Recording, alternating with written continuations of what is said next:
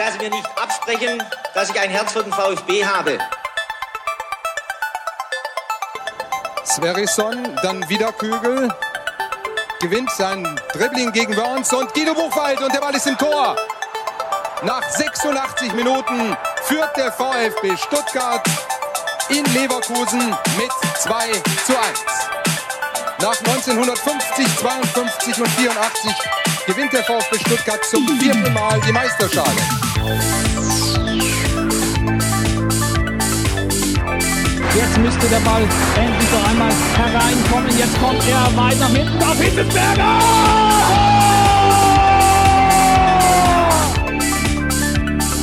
Mario Gomez, spitze Winkel, noch einmal nach innen, Pizza hat den Ball und es gibt noch einmal Abstoß vom Tor. Und jetzt ist das Spiel aus und der VfB Stuttgart ist deutscher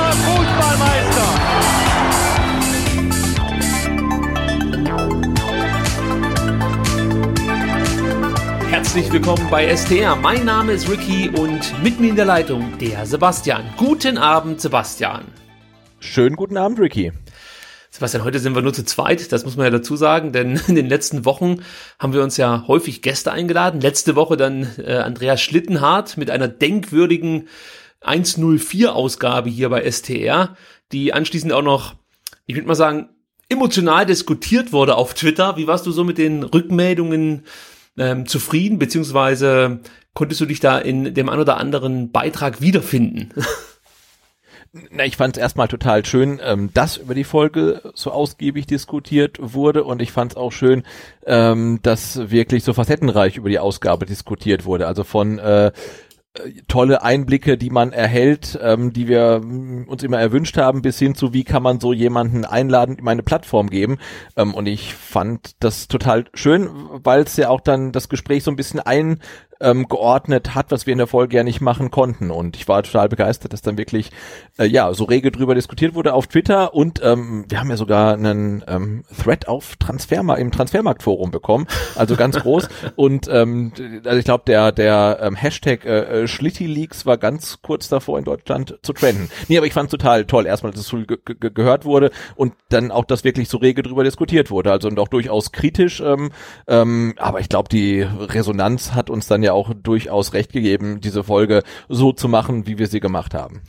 Ja, ich habe es ja auch auf Twitter ähm, das ein oder andere Mal kommentiert, als es dann äh, vielleicht auch mal kritische Stimmen dazu gab, dass wir mit Andreas Schlittenhardt gesprochen haben. Für mich war es halt einfach die Möglichkeit, äh, die ein oder anderen Vermutungen, die man in den letzten Jahren auch hier im Podcast geäußert hat, zumindest ansatzweise zu Fakten werden zu lassen. Natürlich kann man jetzt sagen, das ist jetzt nur eine Seite, die man gehört hat und man müsste jetzt auch noch die andere Seite hören, um dann wirklich Klarheit zu haben.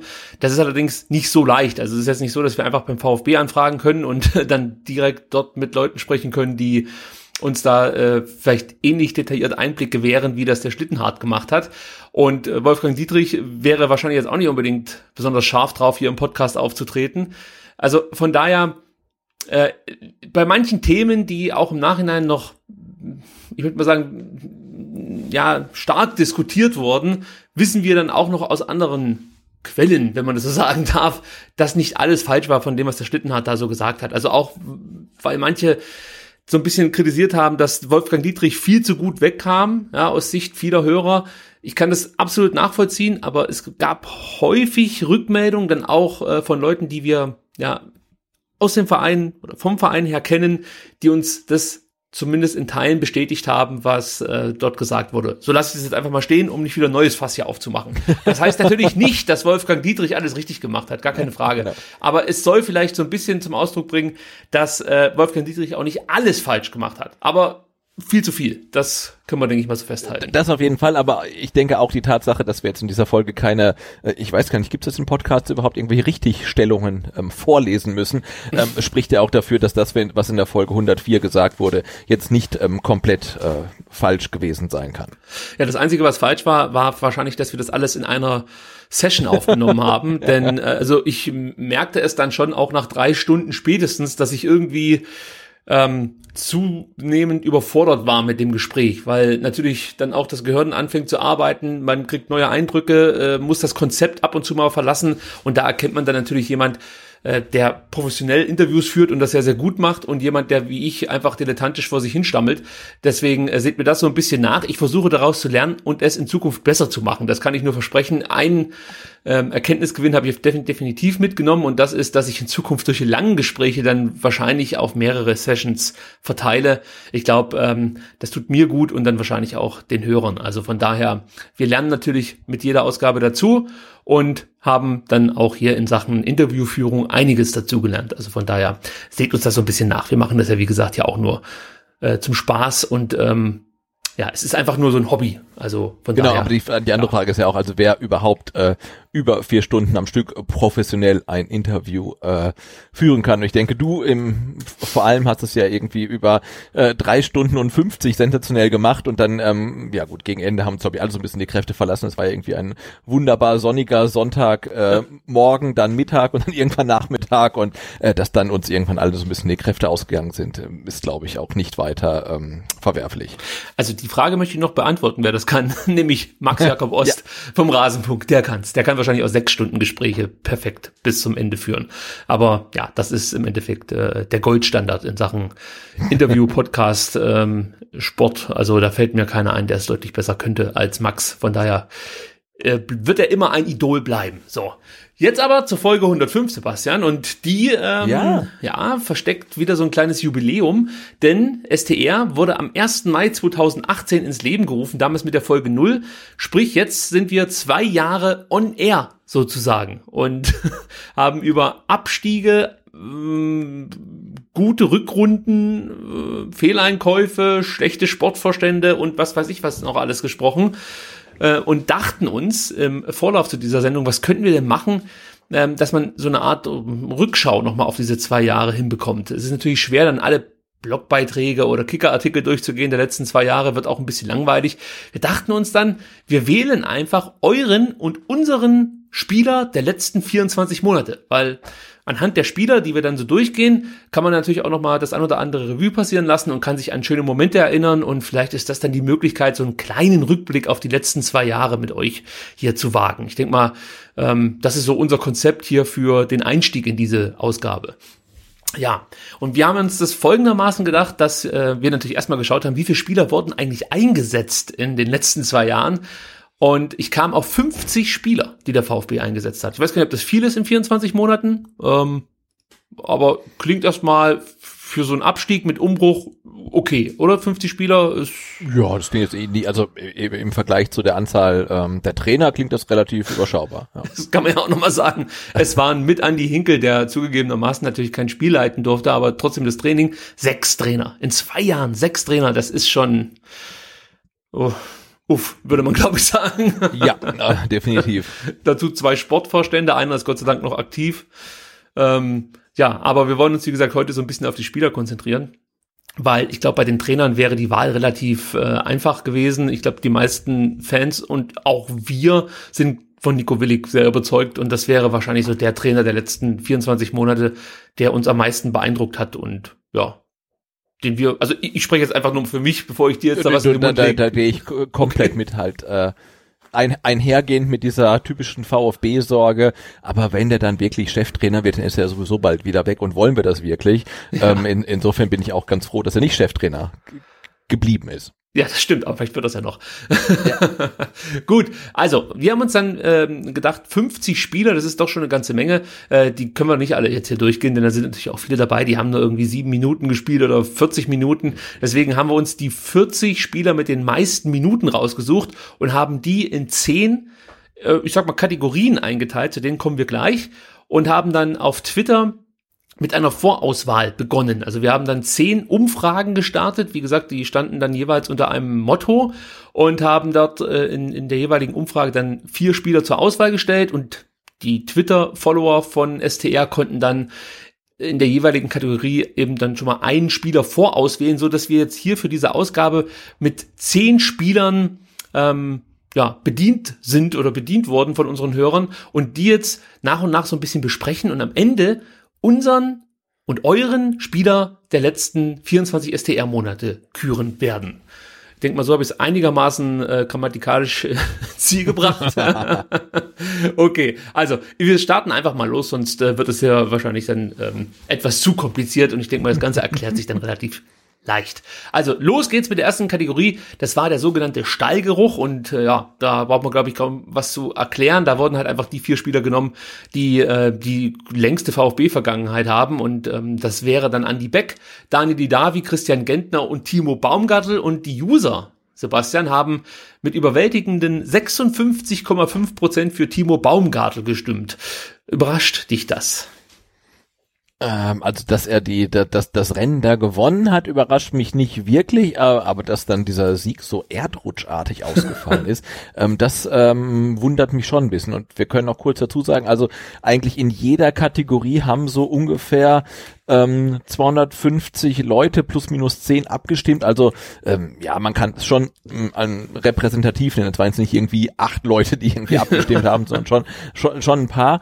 Ähm, und ja, und Timo Baumgartel irgendwie, also absolute Mehrheit, ähm, hat da wirklich ähm, Christian Gentner und Daniel David, die dann gleich auf waren und dann auch ähm, an, an Andreas Beck halt irgendwie doch relativ deutlich auf die Plätze verwiesen und das hat mich schon ein bisschen überrascht. Also ich dachte, es gäbe mehr ähm, Christian Gentner-Fans. Für, für wen hast du gestimmt? Äh, Timo Baumgartel. Ich habe für Christian Gentner gestimmt. Das wird viele überraschen. Aber ich habe mir dann wirklich Gedanken gemacht und habe so überlegt, wer hat in den letzten zwei Jahren am meisten ähm, dazu beigetragen, dass der VfB dann hier und da auch mal ein Spiel gewinnen konnte. Und da war es ja so, der Timo Baumgartel hatte große Probleme mit diversen Gehirnerschütterungen und ja. ähm, kam eigentlich nie so richtig in Dritt, vor allem natürlich dann in der, in der Abstiegssaison. Und äh, die zählt ja letzten Endes dann für ihn auch nur, denn äh, die letzten zwei Spiele ähm, der, der Saison 2017, 2018, da war er, glaube ich, auch mit dabei, aber ja, also die haben jetzt nicht so ins Met gehauen, möchte ich mal so sagen. Deswegen fiel der für mich raus. Die Davi, auch immer wieder Verletzungsprobleme, keine gute Saison, 18, 19 gespielt äh, dann wieder in der Zweitligasaison mit Verletzungsprobleme, war für mich in der Verlosung mit drin, aber ich fand Christian Gentner, um das kurz jetzt zu machen, trotzdem noch der Spieler, der über die letzten zwei Jahre, von denen jetzt vier genannten, eigentlich so mit am konstant, kon, konstantesten war und äh, natürlich dann in der Abstiegssaison auch nicht brillieren konnte. Aber wir haben, glaube ich, so ein bisschen die Gesprächspartner der letzten Wochen zugesetzt, die dann immer mal wieder davon gesprochen haben, wie wichtig er äh, in der Kabine ist und so weiter und so fort. Ja, deswegen habe ich für Christian Gentner gestimmt. Gut, dann kommen wir ja, zu Ich glaube, bei mir hat er so ein bisschen ja, mit seinem Wechsel zu Union Berlin doch schon äh, so ein paar Sympathien verspielt. Ähm, Davon musst du dich freimachen. Ja, davon muss ich mich freimachen. Und ähm, ich glaube halt, dass Timo Baumgartel ähm, der Spieler gewesen wäre, ähm, über den wir auch, ähm, also über diesen Typ des Spielers, über den wir ähm, auch in den letzten Ausgaben hin und wieder mal gesprochen haben, dass er hätte einer sein können, der ewig beim VfB ist, ne? als wenn der mhm. VfB nicht abgestiegen wäre. Der äh, wäre halt Kapitän ähm, ge ge geworden, wäre halt dann die der Innenverteidigung gewesen und der wäre vielleicht, also in meiner romantischen Vorstellung, zehn Jahre beim VfB geblieben. Ja? Und, und nur weil halt irgendwie alles drumherum nicht gepasst hat, ist er dann gewechselt. Ähm, und ähm, insofern äh, habe ich ihn, glaube ich, gewählt, äh, weil ich mit ihm so ein bisschen die romantische Hoffnung verbunden habe, dass er äh, so eine Identifikationsfigur hätte werden können, die uns ähm, aktuell fehlt. Dann kommen wir zur nächsten Kategorie. Äh, die ist ein bisschen gemein, muss ich dazu sagen. Ja, die mag ich. Und zwar ist das die Torverhinderer-Kategorie. Und natürlich ist Ron Robert Zieler mit dabei, Fabian Bredlo, aber auch äh, Matteo Klimowitz, der sich äh, zum Beispiel in Heidenheim und in Leverkusen als großartiger Torverhinderer ausgezeichnet hatte. Und natürlich der Torverhinderer schlechthin ist mit dabei, Nico Gonzalez, der dann auch in dieser Kategorie ähm, wirklich beeindruckend mit 62,3 Prozent äh, gewinnen konnte. Aber ich glaube, auch wenn man den, den kleinen Scherz, den ich mir da erlaubt habe, mit rausrechnet, ist es von den vier genannten Spielern schon der, der äh, in den letzten ja, anderthalb Jahren, so lang oder ein bisschen länger ist er schon hier in Stuttgart, äh, wahrscheinlich mit die besten Leistungen gezeigt hat. Also so würde ich es für mich dann, glaube ich, auch festlegen wollen. Wie siehst du es? Ja, also die, die, die Wahl hat er schon ähm, verdient gewonnen. Also jetzt die Kategorie ist halt für ihn wenig schmeichelhaft, aber äh, auch schon ein paar Mal natürlich getroffen, ähm, aber er lässt halt nach wie vor auch viel zu viel liegen. Aber ja, klar ist er ähm, nach wie vor äh, ein, ein Einkauf. Äh, ja, der, der, der, der viel Potenzial mitbringt und von dem man sich echt erhofft, dass er mal so richtig explodiert, weil er hat ja oder er zeigt hin und wieder, dass er es kann, ähm, aber er zeigt halt auch ähm, ja viel zu oft ähm, dann irgendwie die dunkle Seite seines Schaffens. ähm, nee, aber klar, also er, er könnte jemand sein, der uns noch viel Freude bereitet, wie aber auch ähm, äh, Matteo Klimowitz. Ne? Also ich glaube, ja, der Junge ja. hat es auch echt drauf. Und wenn er das mal irgendwie schafft, äh, seine Leistung, die er für die zweite Mannschaft irgendwie wirklich konstant abruft, mal irgendwie so trans zu transportieren ähm, ins Zweitligateam, ähm, dann, dann wird er auch noch ein ganz, ein ganz guter. Also das macht ja auch echt Spaß, ihm zuzugucken. Ich muss dazu sagen, es gibt nachher noch eine Kategorie, die heißt die Zukunft. In der steckte Matteo, Matteo Klimowitz zuerst. Und ich musste dann noch so ein bisschen was umändern, weil es auch noch die Kategorie gibt Baden, Bad Gut. Und da wollte ich dann äh, eben Spieler, die vom badischen Vereinen zum VfB gewechselt sind, äh, unterbringen. Aber das erklärt sich dann nachher noch alles. Und deswegen, äh, der ein oder andere Spieler taucht in einer Kategorie auf, in der er vielleicht jetzt nicht unbedingt direkt was zu suchen hätte. Aber man muss es ja irgendwie äh, ja, vernünftig aufteilen, so dass es dann eben äh, vier äh, nee, Quatsch, zehn Gruppen mit vier Spielern gibt. So, nächste Gruppe ist Too Good To Be True. Das ist natürlich eine fiese Gruppe, weil da die vermeintlich vier besten Spieler der letzten zwei Jahre, also schon grundsätzlich die vier besten Spieler auftauchen werden. Und ich habe mich dafür entschieden, Santiago Ascasiba in diese Gruppe zu packen. Daniel Ginzek. Zu Recht, zu Recht möchte ich kurz anmerken. Das war ja. mir klar, dass du das sagst. Ich hätte ihn auch in die äh, äh Gruppe quer im Stall äh, packen können. Also da hat nein, er auch nein, für nein, gesorgt, dass man da vielleicht drüber nachdenken kann. Okay, dann ist noch Benjamin Pavard mit dabei und Osan Kabak. Und äh, das Ergebnis war wirklich sehr, sehr knapp. Leider Gottes hat Santiago Ascasiba die wenigsten Stimmen in dieser Gruppe bekommen, nur 13,2 Prozent. Sebastian, damit ist dein heißer Kandidat schon mal aus dem Rennen. Mhm. Daniel Ginzek hat, glaube ich, bei den Fans gelitten durch den Wechsel nach Wolfsburg. Kann man, denke ich mal, nachvollziehen. Trotzdem haben sich noch viele an ähm, Ginzek oder an Gini erinnert. 16,7 Prozent haben für ihn gestimmt, aber es hat natürlich nicht gereicht. Und dann wurde es wirklich ganz, ganz spannend zwischen Osan Kabak und Benjamin Pavard. Aber die meisten haben dann doch für Osan Kabak abgestimmt. Mit 37,6 Prozent. Kann man das so sagen, dass Osan Kabak in den letzten zwei Jahren der qualitativ beste Spieler war, der in Stuttgart gespielt hat? Also ich würde sagen, wenn man es nur auf seine Stuttgarter Zeit ähm, beschränkt, dann würde ich sagen, ja.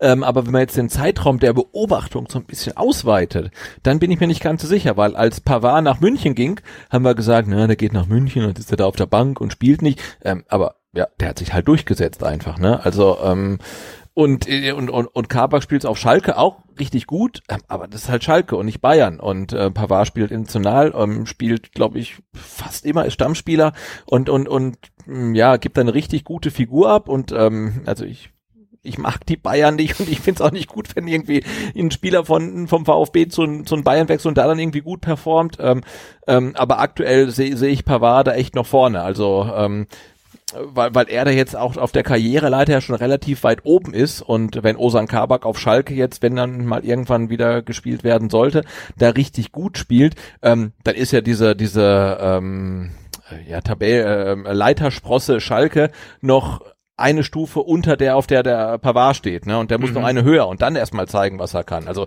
aber die, die, die Zeit, die Osan Kabak jetzt in Stuttgart gespielt hat, die, die war großartig, ne? Ich meine, der, der ist so jung, der Typ, der hat so überzeugt, der hat gleich gespielt, der hat gleich überzeugt, der hat äh, hinten alles wegverteidigt, der hat Tore geschossen. Also, das war ganz großartig. Insofern habe ich äh, komplettes Verständnis dafür, dass er diese Kategorie gewonnen hat. Ähm, aber ich glaube, so ganz rational betrachtet muss man schon sagen, dass ähm, also aus meiner Sicht äh, Benjamin Pavard no, noch eine Stufe drüber ist. Also was mir bei Kabak wahnsinnig imponiert hat, ist, dass der mit 19 hierher kommt, eigentlich nie ein schlechtes Spiel zeigt, super Zweikampfverhalten ja. hat, super Kopfballspiel hat. Ähm, und einfach äh, hier ist und direkt so diese Identifikationsfigur auch ein Stück weit sein kann. Also man hat ja wirklich das Gefühl gehabt, der brennt ab dem ersten Spiel direkt für den VfB Lichterloh. Also äh, da, da war so viel Energie mit dabei, wenn der auf dem Platz stand und und äh, das hat mir mh, wirklich imponiert und ich glaube, wenn er nicht ganz so verletzungsanfällig wäre, dann ähm, ja, hätte ich ihm vielleicht sogar schon diesen Sprung zu den Bayern zugetraut, denn das darf ja. man ja auch nicht vergessen, der stand ja auch bei München im Sommer auf dem Zettel. Ich finde, dass der Schritt nach, nach äh, Gelsenkirchen der richtige war. Also ich, ich hätte dem das auch so eher geraten, als nach München zu gehen. Und ja, wie gesagt, die Verletzungsprobleme, die er hat, die äh, sind nicht so förderlich für seine Karriere. Aber wenn der mal eine längere Zeit gesund bleibt, da bin ich mir relativ sicher, dann wird er auf Schalke definitiv seinen Platz sicher in der Innenverteidigung haben und dann auch nicht mehr so lange auf Schalke spielen. Genau, nicht lange vor allen Dingen, ja. ja. Unglaublich guter Spieler. Und ähm, also ich würde für mich sagen, das ist der beste Spieler, den ich in den letzten zwei Jahren hier beim VfB gesehen habe. Ähm, Ja, aber Pavard ist definitiv auch nah dran. Also der ist jetzt nicht viel schlechter, da gebe ich dir absolut recht. Nächste Kategorie. Nee, und vor allem hat Oh, er gezeigt, das meine ich, ne? Also der, der Pavard ist halt ähm, über diesen, über das Level des ähm, erfolgsversprechenden Talents, das es halt ähm, jetzt beim VfB gezeigt hat mit Verletzungspausen, hm, hm, ist er hinaus, ne? Also der performt halt jetzt wirklich ähm, unter Wettbewerbsbedingungen auf höchstem Level und ähm, das, das klappt einfach. Insofern, ähm, also bleibe ich, bleibe ich bei Pavard. Äh, zu Recht enges Rennen. Also von daher. Ja, ja, ja, da- auf jeden Fall. Also da haben die User oder die User, die unsere Leser, unsere Twitter-Follower schon, ähm, glaube ich, ganz gut abgestimmt, ja. Ja, würde ich auch sagen. Baden-Bad Gut ist jetzt die nächste Kategorie. Dann sind es eben die Spieler, die aus, ähm, ja, okay, bei Philipp Förster muss man dazu sagen, der, der ist jetzt nicht aus Baden zu uns gewechselt, aber der hat halt äh, durch das, dass er, glaube ich, Bretten geboren wurde oder zumindest seine Eltern da wohnen und er äh, aktuell, glaube ich, jetzt auch durch diese Corona-Geschichte ähm, eine badische Vergangenheit. Deswegen ist der mit dabei, aber ich kann euch schon mal sagen, für den hat kaum jemand abgestimmt, ja also, ohne jetzt konkret zu werden. 1,5 Prozent ähm, der Stimmen bekommen. Das war er selber. Das sind dann, das sind dann drei Stimmen vermutlich irgendwie bei 262 ähm, Abstimmungen. Also das kann man glaube ich vernachlässigen mit seiner seiner Herkunft. Ja. Ja, die anderen drei, die haben sich dann eher gegeben mit Pascal Stenzel, Gregor Kobel und Marc Oliver Kempf. Gewonnen hat Marc Oliver Kempf mit 46,9 Prozent. Und ich würde, glaube ich, sagen, ja, das geht in Ordnung so. Also, ja, von den vier genannten ist Marc Oliver Kempf aus meiner Sicht der äh, beste Spieler der letzten zwei Jahre hier beim VfB. Ja, man muss ja auch ein bisschen, ja, ähm, so das große Ganze betrachten. Also selbst wenn seine Leistung nicht die beste sein sollte, er ist der, äh, wenn ich jetzt dann noch Gregor Kobel und Pascal Stenzel sehe, ist er der einzige Spieler, der halt fest verpflichtet ist und kein Leihspieler ist. Ähm, er ist unser Kapitän und ähm, da, da steht dann für mich auch die Leistung natürlich spielt ja auch eine gewichtige Rolle, aber steht dann auch so ein bisschen im Hintergrund, ne? weil er ist dann für mich auch ähm, Identifikationsfigur als Kapitän ähm, und und er macht das gut. Also ich, ich finde, er ist ein guter Kapitän und er spielt da hinten in der Innenverteidigung gut und er ist ein, ein Fixpunkt und insofern ähm, hätte ich ihn oder habe ich ihn ähm, auch auf jeden Fall ähm, gewählt. Beim Thema guter Kapitän bin ich noch etwas kritischer. Äh, da haben wir ja auch schon mal drüber gesprochen. Ich habe das Gefühl, dass er auf dem Platz nicht wirklich so ein Kapitän widerspiegelt, aber auf der anderen Seite kann man auch sagen, er wächst da vielleicht jetzt mit der Zeit rein, aber äh, was, was seine Leistung so auf, auf dem Feld angehen, äh, bin ich eigentlich zufrieden mit ihm. Also selten, dass er mal wirklich ein schwaches Spiel zeigt. Äh, manchmal hat er so Ausreißer drin, wie gegen Karlsruhe. Aber gerade gegen Karlsruhe. Äh, Ich wollte es jetzt, ja ja, ich, ich wollte es nicht so direkt sagen, aber wenn du das machst, dann lassen wir es einfach so stehen und ich sitze hier nickend vor meinem Mikrofon. Gut, nächste Kategorie ist Aggressive Leader. Da gab es eigentlich nur zwei, die sich ähm, ein Duell liefern konnten, denn ähm, hier haben es zwei weitere in die Kategorie geschafft, die vielleicht nicht jetzt unbedingt als typische Aggressive Leader gelten. Äh, zum einen Nathaniel Phillips, wobei ich finde, er hat schon einen sehr rustikalen Spielstil. Ich erinnere mich da an das Spiel Ja. gegen Everton mit Liverpool, als er da angerauscht kommt, wirklich wie so ein Düsenjäger und einen Ball weggrätscht von was auch immer für einen Spieler. Ich weiß es jetzt wirklich nicht, wie der Spieler hieß von Everton, aber das äh, Genau, zeigt auch der, der, der, der Elfmeter gegen Dresden, oder? Also. Ja, aber das war ja, ja, es stimmt, aber das war ja so ein, so ein umstrittenes Ding gegen äh, Nein, ich meine, es war, es war nicht unbedingt ein Elfmeter, aber auch da Ja. hat er ja gezeigt, dass er durchaus aggressiv äh, zur Sache geht und Ja. im Zweifelsfall dann lieber die Grätsche auspackt, als wegzubleiben. Ne? Das meine Ja. ich. Also, ähm, Also von den Innenverteidigern finde ich, ist, ist er jetzt neben Bartstuber, der auch natürlich in diese Kategorie auftaucht, ähm, schon noch der, der am rustikalsten zu Werke geht. Kann natürlich auch damit zusammenhängen, dass die Technik nicht ganz so gut ist, aber ja, deswegen hat's der hier in diese Kategorie geschafft. Gleiches gilt für Atakan Karasor. Bei ihm habe ich schon auch das Gefühl, dass der mal die, die, die harte Klinge auspacken kann oder die scharfe Klinge, wie auch immer man das jetzt so richtig bezeichnet. Ähm, aber trotzdem hat er nur 3,1 Prozent der Votes auf sich vereinen können. Und dann habe ich natürlich noch Wataru Endo mit dabei, der durch seine Zweikampfstärke und vor allem dann natürlich zu Beginn seiner äh, Zeit hier beim VfB durch seine Kopfballstärke auf sich aufmerksam machte. Aber auch sonst finde ich immer mal wieder mit einer harten Aktion schon noch mal wachrütteln kann. Also das merkt man bei ihm schon, dass er im richtigen Moment auch mal gut dazwischenhauen kann und ähm, ja eben so ein so ein aggressive Leader ja, vielleicht nicht, noch nicht so weit ist, dass er wirklich ein aggressive Leader ist, aber er ist auf dem Weg dahin, finde ich. Äh, deswegen ist er hier mit dabei. Und gewonnen hat in dieser Kategorie ne, eigentlich der einzige aggressive Leader, der wirklich legit in den letzten zwei Jahren immer aggressive auf dem Platz war. Und das ist Holger Badstuber. 54,1 Prozent. Ja, auch genau, da ist aggressive seine, gegen, gegen seine Gegenspieler, gegen seine Mitspieler und gegen Schiedsrichter. Also insofern hat er das komplett verdient gewonnen. Und so ein bisschen auch gegen seine Trainer, wenn wir uns an das äh, Rasenfunk-Interview erinnern. Ja, also, ja, doch, Holger Bartschuber ist für mich der Inbegriff eines aggressive Leaders. Also, ja. äh, muss man schon sagen, eigentlich ein ziemlich geiler Typ. So jemanden auf dem Platz zu haben, ist schon cool. Ähm, noch eine schöne Kategorie, muss ich sagen, Rückrundenretter. Ja, da wird es natürlich jetzt auch spektakulär, weil natürlich auch ein Alex S-Wein auftaucht. Ja. Er konnte jetzt nicht unbedingt ja den VfB retten, aber ja, er war zumindest von Herrn Reschke als Retter auserkoren. Jedenfalls ja. äh, kam es bei mir so Und an. Es gibt äh, Leute, die haben für ihn abgestimmt, also muss man auch sagen. Ja, das stimmt, aber wer weiß, ob die das ernst gemeint haben. Äh, Steven Zuber ist mit dabei. Gut, auch der äh, konnte natürlich durch diesen Abstieg nicht äh, allzu viele Stimmen jetzt hier auf sich vereinen. Und Erik Tommy, der bei vielen äh, noch positiv im, in der Erinnerung ist, äh, hat natürlich auch gute Leistungen beim VfB gezeigt, hat dann irgendwie unter Korkut äh, in, der, in der Hinrunde nicht mehr so richtig die Möglichkeiten bekommen, was zu zeigen. In der Rückrunde ließ bei ihm, glaube ich, dann auch nicht mehr so ganz rund. Vielleicht hat es dann auch mit Weins hier nicht so richtig gestimmt es, es stimmt ja eigentlich überhaupt nichts mehr in der Mannschaft, von daher kann es auch wirklich sein, dass er sich einfach null wohlgefühlt hat und nicht mehr so richtig einen Fuß vor den anderen bekommen hat. Und Tim Walter wollte ihn dann ja zum Rechtsverteidiger umschulen und darauf hat Tommy wenig Bock und ist dann nach Düsseldorf gegangen und gehört da zur festen Größe, alle Spiele bestritten, äh, zuletzt auch immer Stamm gespielt, viele Vorlagen geliefert, Tore erzielt, also ähm, zu Recht jetzt hier mit 26,4 Prozent, aber nichtsdestotrotz chancenlos gegen den Rückrundenretter schlechthin äh, 2019, nee, 2018 war es, Mario Gomez kommt mehr oder weniger im Tausch für äh, Simon Terodde, der nach Köln gegangen ist und ähm, ja, überrascht uns alle mit einer genialen Rückrunde, schießt uns auf Platz 7 und deswegen bekommt er hier 53,9 Prozent. Ähm, ich glaube, damit kann ich ganz gut leben. Ja, das ist schon okay. Ja. so kann man das nee, ganz kurz. Ist so. Ist auf jeden Fall so. Also das war wirklich eine tolle Rückrunde, die uns da Mario Gomez beschert hat. Ähm, da hätte ich jetzt auch nichts dagegen gehabt, wenn das 2020 nochmal der Fall gewesen wäre. Und es ja. sah ja zunächst auch gar nicht so schlecht aus, muss man sagen. Also, der Rückrundenstart war ja ganz gut von Mario Gomez. Ja, nee, also das gucke ich gerade auch, auch nach wie vor, wenn jetzt mal seine äh, ganzen ähm, Abseitstore, äh, ja, da, man darf sie nicht rausrechnen, aber trotzdem, wenn man sie mal abzieht oder als echte Tore ähm, äh, nimmt, ne, dann ist er auch nach wie vor torgefährlich und, und macht seine Buden. Also ähm, und ich glaube, er hatte halt wirklich auch ähm, im, im Restfußball Deutschlands vermutlich ein, ein besseres Standing ähm, als bei uns in Stuttgart. Und wenn der halt auf dem Platz steht oder eingewechselt wird, ähm, dann gucken die Gegenspieler erstmal irgendwie und haben ein bisschen Angst. Und ähm, ja, nee, passt schon.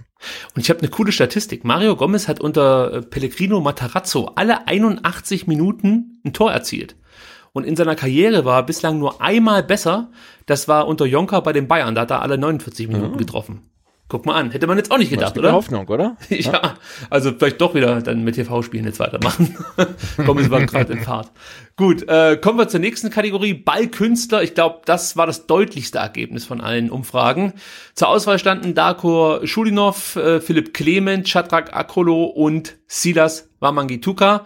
Und ja, dreimal dürfte raten, wer gewonnen hat. Der Mann, der den Ball einfach nicht ganz normal am Fuß führen kann, sondern wie so ein Epileptiker, äh, Fußball-Epileptiker, den Ball da immer durch die Gegend äh, jongliert, fast schon. 85,8 Prozent und ich kann wirklich nur sagen, das ist absolut verdient. Also von den vier genannten ist sie das für mich wirklich äh, der, der am meisten Eindruck hinterlassen hat in den letzten zwei Jahren. Ich weiß nicht, ob du da noch andere Namen nennen möchtest. Nein, ich sag's ja in jeder Ausgabe, irgendwie ein sensationeller Kicker. Ich freue mich immer total, wenn ich ihn spielen sehe, ärgere mich äh, zu Tode, wenn er mal wieder das Tor irgendwie aus kurzer Distanz verfehlt oder den Ball vertändelt. Aber äh, nee, das, das, das, das macht halt einfach Spaß. Ähm, aber ähm, ich möchte auch eine Lanze brechen für ähm, Shadrach Akolo, der mir in seiner Stuttgarter Zeit immer wirklich Spaß gemacht hat, weil er so unkonventionell gespielt hat, ähm, andere Wege geht und dann ähm, ja dann doch irgendwie dann auftaucht und dann doch noch irgendwie das Tor macht, wie damals ähm, den legendären Siegtreffer gegen Köln in der Nachspielzeit ah. und ähm, die Franzosen haben ja ihre Saison beendet und ähm, ich glaube, er spielt, spielt, spielte bei Amiens, die sind dann quasi per Dekret abgestiegen. Ähm, und dann muss man auch mal gucken, ob da nicht ein Chadrakakolo demnächst ähm, in Cannstatt wieder auf dem Trainingsplatz steht. Ja, das genau, das Problem ist nämlich, dass die ähm, in finanzielle Nöte geraten sind Und eigentlich äh, gibt es eine, eine Kaufverpflichtung, beziehungsweise der Kauf wurde auf Raten vereinbart. Und normalerweise muss Amiens auch diese Rate jetzt bezahlen, nachdem die Saison beendet wurde.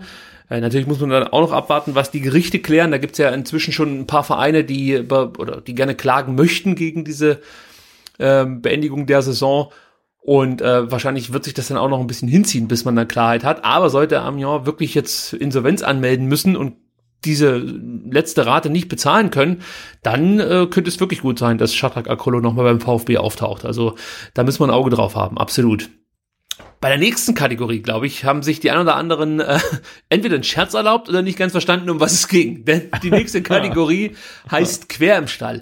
Und in dieser Kategorie geht es natürlich auch darum, dass der Spieler gewählt wird, der, ähm, ja, sagen wir mal so, wirklich der beste Fußballer unter diesen Vieren ist oder von mir aus dann auch einen Mehrwert hat für die Mannschaft.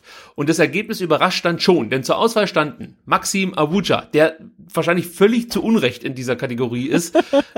ich habe es wirklich nur deshalb gemacht, weil er woanders nicht so richtig mehr gepasst hat. Und ich dachte mir dann, ja, quer im Stall, weil er halt immer so diese kleinen Lapsusse drinne hatte. Äh, Lapsis, ich weiß gar nicht, was da der Plural ist von Lapsus. Und ähm, Deswegen habe ich den jetzt hier mit reingeschoben, aber wahrscheinlich zu Unrecht. Ähnlich wie Borna Sosa, der ja eigentlich bis auf das eine Interview äh, bei einer kroatischen Sportzeitschrift äh, sich auch kaum was zu Schulden kommen lassen hat. Gut, er hatte diesen komischen Einwurf auf Ron Robert Zieler mit drin, aber da war der mindestens genauso beteiligt wie Borna Sosa. Aber die zwei ähm, die dann die meisten Stimmen auf sich vereinen konnten, die sind hier zu Recht in der Kategorie. Zum einen natürlich Anastasios Donis, der immer irgendwie quer im Stall stand, aber nicht ganz so quer wie der vierte im Bunde, Pablo Maffeo. So. Und jetzt kommen wir zur Überraschung, Sebastian. In dieser Kategorie gewinnt mit 57,5 Prozent Pablo Maffeo. Das also ich glaube, dass die ich glaube, dass die Leser denjenigen gewählt haben, der am quersten im Stall stand. Ja, der lag fast äh, im Stall. Ja, genau. also das ähm, lassen wir jetzt einfach mal so stehen. Ich glaube, wir brauchen uns nicht groß jetzt hier austauschen darüber, ob Pablo Maffio ein Gewinn war für den VfB Stuttgart. Ich kann vielleicht abschließend noch sagen, also von den Vieren, wenn ich mir jetzt da einen Spieler aussuchen dürfte, ähm, dann wäre es Borna Sosa für mich. Also das äh, muss ich schon sagen. Also Ton ist ein mega talentierter Spieler und ich wäre so froh, wenn der einfach äh, einen klaren Kopf hätte und seine Qualitäten abrufen würde und dann die Professionalität noch hätte, die man braucht, um im Profibusiness erfolgreich zu sein, ich glaube, dann hätte der wirklich das Potenzial, ein ganz, ganz großer zu werden, aber hat er halt eben nicht. Und äh, bei Avuja muss ich einfach noch so ein bisschen abwarten. Ich weiß nicht so richtig, wo die Richtung hingeht. Äh, aber Borna Sosa ist dann eben von den vier hier aufgestellten für mich eigentlich der Spieler, der es verdient hätte, hier eine Runde weiterzukommen. Ist ja, absolut. Leider. Ja, gar keine Frage. Äh. Ähm, aber wie ist es denn, ähm, weißt du über die ähm, Vertragsinhalte da genaueres, ähm, was Donis und vielleicht sogar auch Maffeo angeht? Also bei Gibt's Maffeo ist es so, dass wir die auch wieder in Stuttgart sehen? Nee, Maffeo wird auf keinen Fall zurück nach Stuttgart kommen. Ähm, natürlich ist er nur ausgeliehen nach Girona und es ist so, wenn, wenn die aufsteigen, dann müssen sie fünf Millionen für ihn bezahlen und er äh, bleibt in, äh, ja, in, in Spanien. Aber er hat schon gesagt, er wird definitiv nicht mehr außerhalb von Spanien spielen. Ob sie das in, weiß ich nicht, vier, fünf Jahren nochmal ändern könnte, sei mal dahingestellt. Aber er hat auf jeden Fall nicht vor, im Falle eines Nichtaufstiegs von Girona nach Stuttgart zurückzukommen oder äh, ja, weiß ich nicht, nach nach England zu gehen oder so. Das war mal seine Aussage in einem Interview in der spanischen äh, Tageszeitung oder Sportzeitung, das weiß ich jetzt nicht mehr so genau. Aber so wie es aussieht, wird man sich da wahrscheinlich dann irgendwie mit Girona einigen, selbst wenn die nicht aufsteigen, dann zahlen sie halt nur zwei Millionen. Also ich glaube nicht, dass wir Pablo Maffeo nochmal hier sehen werden in Stuttgart. Es ist einfach nur eine Frage des Geldes, wo er dann am Ende landet. Also wenn es einen Abnehmer in Spanien gibt, der fünf Millionen hinblättert, dann wird er da hingehen. Und wenn es keinen gibt, wird man sich mit Girona, denke ich mal, irgendwie einigen. Und bei Donis ist es so, dass ähm, ähm, sag doch mal, wie heißt sein Verein? Jetzt komme ich nicht drauf. Ich habe mir natürlich nicht notiert. ähm, ich weiß nur, dass er in der Champagne spielt. Das muss dann einfach mal reichen jetzt.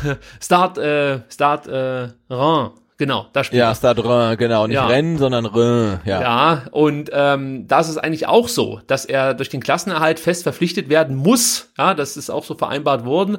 Aber äh, auch hier ist natürlich dann jetzt erstmal die Frage, hat das alles so Bestand mit Platz 6 äh, in der französischen Liga? Und zweitens, kann der Verein sich einen Donis leisten. Also auch da haben die Vereine natürlich finanzielle Probleme. Die Saison wurde ja, haben wir jetzt mehrfach gesagt, abgebrochen.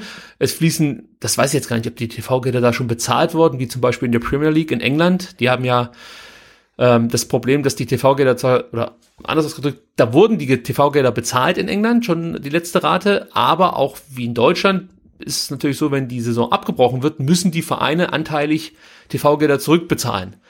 Und jetzt weiß ich nicht, wie das in Frankreich ist, aber ich könnte mir vorstellen, dass es da ähnlich ist. Und dann äh, sind natürlich solche kleineren Vereine dann relativ schnell auch die Vereine, die in finanzielle Nöte geraten. Also auch da muss man noch abwarten, ob sich der Verein dann auch diese Ablöse wirklich leisten kann. Ähm, aber eigentlich ist Donis genauso wie Akolo fest verpflichtet worden von dem äh, jetzt aktuell Leihverein. Also da müssen wir einfach mal abwarten, was sich da in den nächsten Wochen dann so alles tut. Das wird noch spannend. So, Musterprofis. Nächste Kategorie. Vorletzte Kategorie. Ja. Auch eine schöne Kategorie.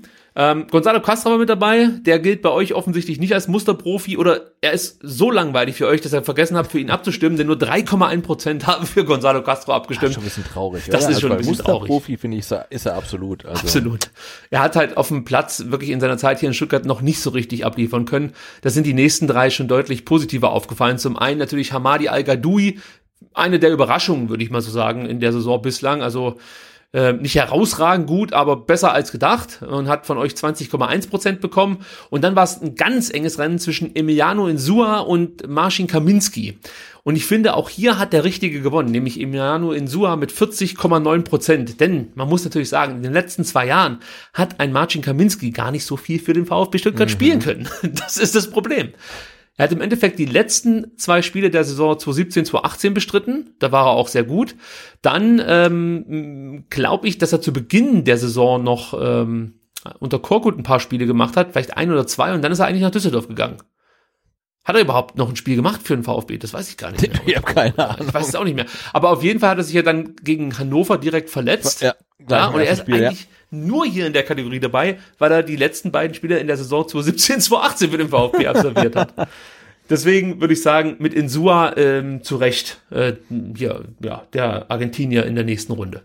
Ja gut, muss ja sagen, Emiliano Insua ist ja äh, quasi ein VfB-Urgestein. Ne? Also wenn wir jetzt äh, im Jahr äh, 2020 so auf die letzten Jahre zurückblicken, ist er eher so die große Konstante neben Timo Baumgartel. Also das, das, das, ist halt so. Und äh, ja, er wurde ähm, oft gescholten, weil ihm irgendwie das Tempo fehlt. Ähm, aber ja, er war doch immer ähm, sehr verlässlich. Ich erinnere mich gerne an sein äh, sensationelles Messi-Tor ähm, beim 3 zu 3 gegen Dresden in der letzten Aufstiegssaison und ich sehe mir auch immer gerne ähm, seine Instagram-Stories und die von seiner äh, äh, Frau an, wenn sie dann irgendwie da von ähm, Santa Monica Beach irgendwie jetzt was posten. Also sieht schon gut aus. Ich glaube, er hat es ganz gut erwischt. Und wir müssen uns natürlich auch an dieses Megator in Freiburg erinnern. Dieser Hammer da, den ja. er ausgepackt hat, das war auch eine geile Bude. Also in ja. ja, zu Recht jetzt hier in der nächsten Runde. Letzte Kategorie, die Zukunft. Das ist natürlich, ähm, also das kann ich euch schon sagen, jetzt auch nochmal ein bisschen verfälscht durch einen, der es da in die Kategorie geschafft hat. Ich glaube, da hast du so ein bisschen, bisschen dann irgendwie die Reste da irgendwie versammelt, oder? Ja, so. Ne? naja, also, aber es ist ja vielleicht auch die Zukunft, wer weiß das schon so genau. Also zum einen ist Orel Mangala mit dabei, dann haben wir Roberto Massimo, Clinton Mola und der Mann von Ina Aogo, Dennis Aogo. Ich wusste wirklich nicht, wohin mit Dennis Aogo. Und äh, ich hoffe einfach, dass er die Zukunft ist. Ansonsten tut er mir irgendwie leid. Nein, Quatsch. Er kann gerne die Zukunft sein, aber halt nicht mehr in Stuttgart. ja, gewonnen hat in dieser Kategorie Orel Mangala. Wenig überraschend aus meiner Sicht. Aber überraschend fand ich, dass Roberto Massimo immerhin 20 Prozent der Stimmen mhm. auf sich äh, vereinen konnte. Also das äh, hätte ich jetzt nicht gedacht. Ich hätte da äh, mit einem noch deutlicheren Ergebnis für Mangala gerechnet und hätte sogar gedacht, dass Mola vielleicht ein bisschen besser gesehen wird als Massimo. Ähm, ja, bist du ähnlich überrascht?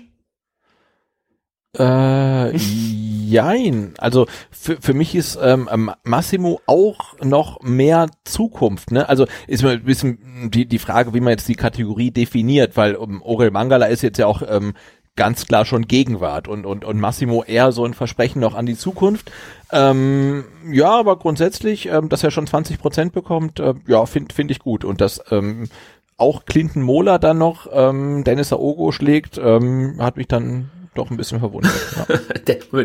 Ähm, er wurde ja nicht namentlich genannt, sondern ich habe äh, geschrieben Ina August Mann. Also ja, ja, ja, ja. Vielleicht hat es auch Aber den einen meisten, anderen Die meisten, glaube ich, wussten, wen, wen, wen du meinst. Ach so, okay. Gut, dann bleiben uns die letzten zehn hier übrig mit Timo Baumgartel, Nico Gonzalez, Osan Kabak, Marc Oliver Kempf, Holger Bartstuber, Mario Gomez, Silas Amangituka, Pablo Maffeo, Emiliano Insua und Orel Mangala. Ich würde mal sagen, wenn wir da noch einen Torwart dazu packen, klingt das schon nach einer coolen Mannschaft. Ja, total. Ja. Jetzt müssen wir Und, natürlich und, gucken. ähm, äh, und Torwart wäre dann Jens Grahl, oder? Ach, weiß nicht. Ich glaube, wenn ich einen von den Torhütern mir aussuchen müsste, den wir in den letzten zwei Jahren ja so hatten, dann wäre es schon der Kobel, Gregor. Ja, muss ich schon Ja, sagen. ich mag, ich mag den auch. Also Ja. Gut, aber jetzt müssen wir natürlich gucken, wen wählen wir jetzt hier zum äh, Spieler der letzten zwei Jahre. Also ich denke mal, Sebastian, sei mir nicht böse, Pablo Mafio, den streichen wir mal direkt. ja, den streichen wir. Ja. Gibt sonst noch offensichtliche Streichkandidaten aus deiner Sicht? Wer hat in dieser Kategorie wirklich nichts verloren? Ich, ich, ich, ich würde bei, bei aller Liebe auch Osan Kabak ähm, streichen, Oh. weil. Ja, aber wie viele Spiele hat er für den VfB gemacht? Weißt du? Da lege ich ein? Veto ein. Also es sind 15 gewesen, würde ich, würde ich Das ist also mir zu schätzen. wenig. Das ist mir für zwei Jahre echt zu wenig. Ja, aber Timo Baumgartel hat in den zwei Jahren weniger gemacht.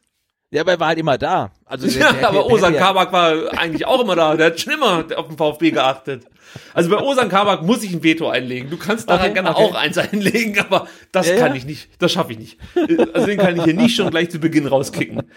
Also wenn ich noch, also wenn du niemanden sonst hast, dann würde ich noch Silas rausschmeißen. Nicht, weil ich den besonders scheiße, oder, nee, nein, den kann ich auch noch nicht rausschmeißen. Den fand ich eigentlich dieses Jahr ziemlich cool. Oh, Ich, merke sehe jetzt halt es auch immer auf die, auf die, auf die Dauer, ne? Also auf die, auf die, auf die Zeit. Und ah, wenn da halt jemand nur so kurz da war und für mich war Osan Kabak, der, der, der kam und dann war er wieder weg. Also das ist. ah, Ja, wir müssen uns ja von, wir müssen uns ja von Santi gewonnen hätte, der, der äh, f- völlig, Ja, ja. weiß gar nicht warum, nur, nur Vierter geworden ist in der Kategorie. Also den würde ich natürlich nie streichen, aber jetzt Kabak, Okay, pass auf. so kurz da. Getreu dem Motto trenn dich von deinen Babys, gebe ich dir Osan Kabak und streiche ihn für dich. So. Ah, Dann bin ich jetzt wieder dran mit einem Streichkandidaten. Ich glaube, wir Mhm. spielen das jetzt so tennismäßig hin und her, bis dann einer übrig ist oder vielleicht zwei und dann äh, kommt das große Duell zwischen uns beiden. also, Baumgartel, Gonzales, Kempf, Bartschuber, Gomez, Wamangituka, Insua, Mangala. Ich würde, glaube ich, Orel Mangala streichen wollen. Ähm, ich finde ihn super, äh, glaube auch, dass der eine große Zukunft vor sich hat. Aber du hast es ja schon gesagt, wenn man jetzt die letzten zwei Jahre nimmt, ähm, war er ein Jahr davon gar nicht da, hat ein gutes Spiel in München gezeigt, äh, hat dann seine Startschwierigkeiten gehabt in der Zweitligasaison und kam jetzt zuletzt immer besser in Fahrt. Aber summa summarum sind es vielleicht acht, neun gute Spiele. Das ist mir zu wenig, deswegen streiche ich Orel Mangala. Äh, ja, da lege ich, lege ich kein Veto ein. Also ich finde ihn super und ich glaube, dass er, ähm, wenn wir ähm, in zwei Jahren auf die vergangenen zwei Jahre gucken, dann vielleicht irgendwie ein Kandidat ist für die ähm, Jahre 2020 bis 2022. Ähm, aber jetzt so zurückliegend, ähm, nee, bin ich bei dir. Also ähm, viel Potenzial, aber ja, noch, noch nicht der Spieler der letzten zwei Jahre. So, du bist am Start. Ah, Es ist nicht leicht. Also ich finde es echt schwer. ja. Ähm, aber ich, also ich streich dann auch ähm, tatsächlich äh, Nicolas Gonzalez, weil mir bei ihm einfach ähm, ja du, so diese Identifikation fehlt, ne? Da, Ja. Also er, er ist jemand, der möchte ständig weg und und hier und da und klar, er spielt gut und wenn er gut spielt, dann sieht's auch total klasse aus, aber er hat auch irgendwie ganz furchtbar schlechte Spiele. Ähm, aber äh, also ich habe ja heute ähm, das ähm, Legendenposter von von von Hands of God bekommen und ich glaube, Nicolas Gonzalez wird nie auf einem VfB Legendenposter draufstehen. Dafür einfach nicht, ne? Union-Legendenposter vielleicht mal. Ja, das Das könnte ich mir vorstellen. ja. Nee, aber also ihn, ihn würde ich streichen. Auch ihn mag ich total gerne und hoffe, dass er noch ganz lange da ist und noch viel besser spielt. Aber eher ihn streiche ich dann doch ähm, ohne schlechtes Gewissen. Ja, ich merke, dass es immer schwerer wird jetzt. Also, Wie viel haben wir denn jetzt noch? Wir haben noch Timo Baumgartel. ja genau, Marc-Oliver Marc-Oliver Kempf, Kempf, Holger Bartstuber, Holger Mario Bartstuber, Gomez, Gomez. Silas und Emiliano Insua. Ah, da, da, da, da, ja. Das ist jetzt schon so langsam, also ich muss ganz ehrlich sagen, der Silas Samangituka, der gefällt mir. Ich kann den nicht streichen. Ich, also wahrscheinlich musst du das dann jetzt äh, irgendwann übernehmen, aber den sehe ich relativ weit vorne bei mir. Und Holger Bartschuber mag ich auch. Das ist schwierig. Den Gomez kann ich, also jetzt bei Gomez müsste man ja wirklich jetzt streng sein und die letzten zwei Jahre nochmal. Genau, Äh, du, du musst dich davon frei machen, seine Mhm. ganze VfB-Vergangenheit zu sehen. Wobei auch da muss man sagen, von allen Stürmern ja, oder Offensivspielern ist er der Torgefährlichste der letzten zwei Jahre gewesen. Also auch da werden wir ihm nicht so richtig gerecht, wenn wir jetzt sagen, nee, der, der hat's nicht mehr drauf oder sonst irgendwas. Keiner war besser. Kein VfB-Stürmer war besser als er. Und äh, das sagt ja dann auch ein bisschen was aus. Nee, den, den kann ich doch nicht rausschmeißen. Dann bin ich bei Timo Baumgartel, den ich menschlich auch gut finde. Aber ist es wirklich der beste Spieler der letzten zwei Jahre beim VfB gewesen? Es war ein guter Spieler, gar keine Frage. Aber er hat auch, wie vorhin schon ähm, von dir bei äh, ähm, Osan Kabak ausgeführt, nicht so viele Spiele gemacht in den letzten Jahren. Also könnte ich das Argument jetzt auch heranziehen. Wie gesagt, nur die letzten zwei Jahre. Ja, Also ja wenn nee, da, da, da schwingt bei mir natürlich auch diese Retro-Romantik mit und ähm, immer dieses, ähm, dieser Gedanke halt, ne, das Spiel gegen Dortmund, wo er dann irgendwie sein erstes Spiel macht und dann, oder eins der ersten Spiele und dann da den Abspielfehler macht und dann von den Fans getröstet wird. Das schwingt natürlich schon so ein bisschen Ja. mit und für mich ist ja Identifikation ganz wichtig, aber natürlich, wenn man jetzt streng nur die letzten zwei Jahre betrachtet, ähm, dann darf das keine Rolle spielen. Ich guck mal gerade, ähm, weil das interessiert mich jetzt auch, wie viel der eigentlich, also wie viele Spiele der eigentlich in der abgelaufenen Saison für den VfB gemacht hat. Kann sich nur noch um Stunden handeln. So, jetzt haben wir es. Also so schnell kriege ich das jetzt äh, irgendwie nicht hin. Leider Gottes. Aber hier haben wir VfB Stuttgart. Nee, also das kriege ich jetzt so schnell nicht hin. Vielleicht hast du es noch irgendwie. Aber du willst ihn echt jetzt ernsthaft streichen.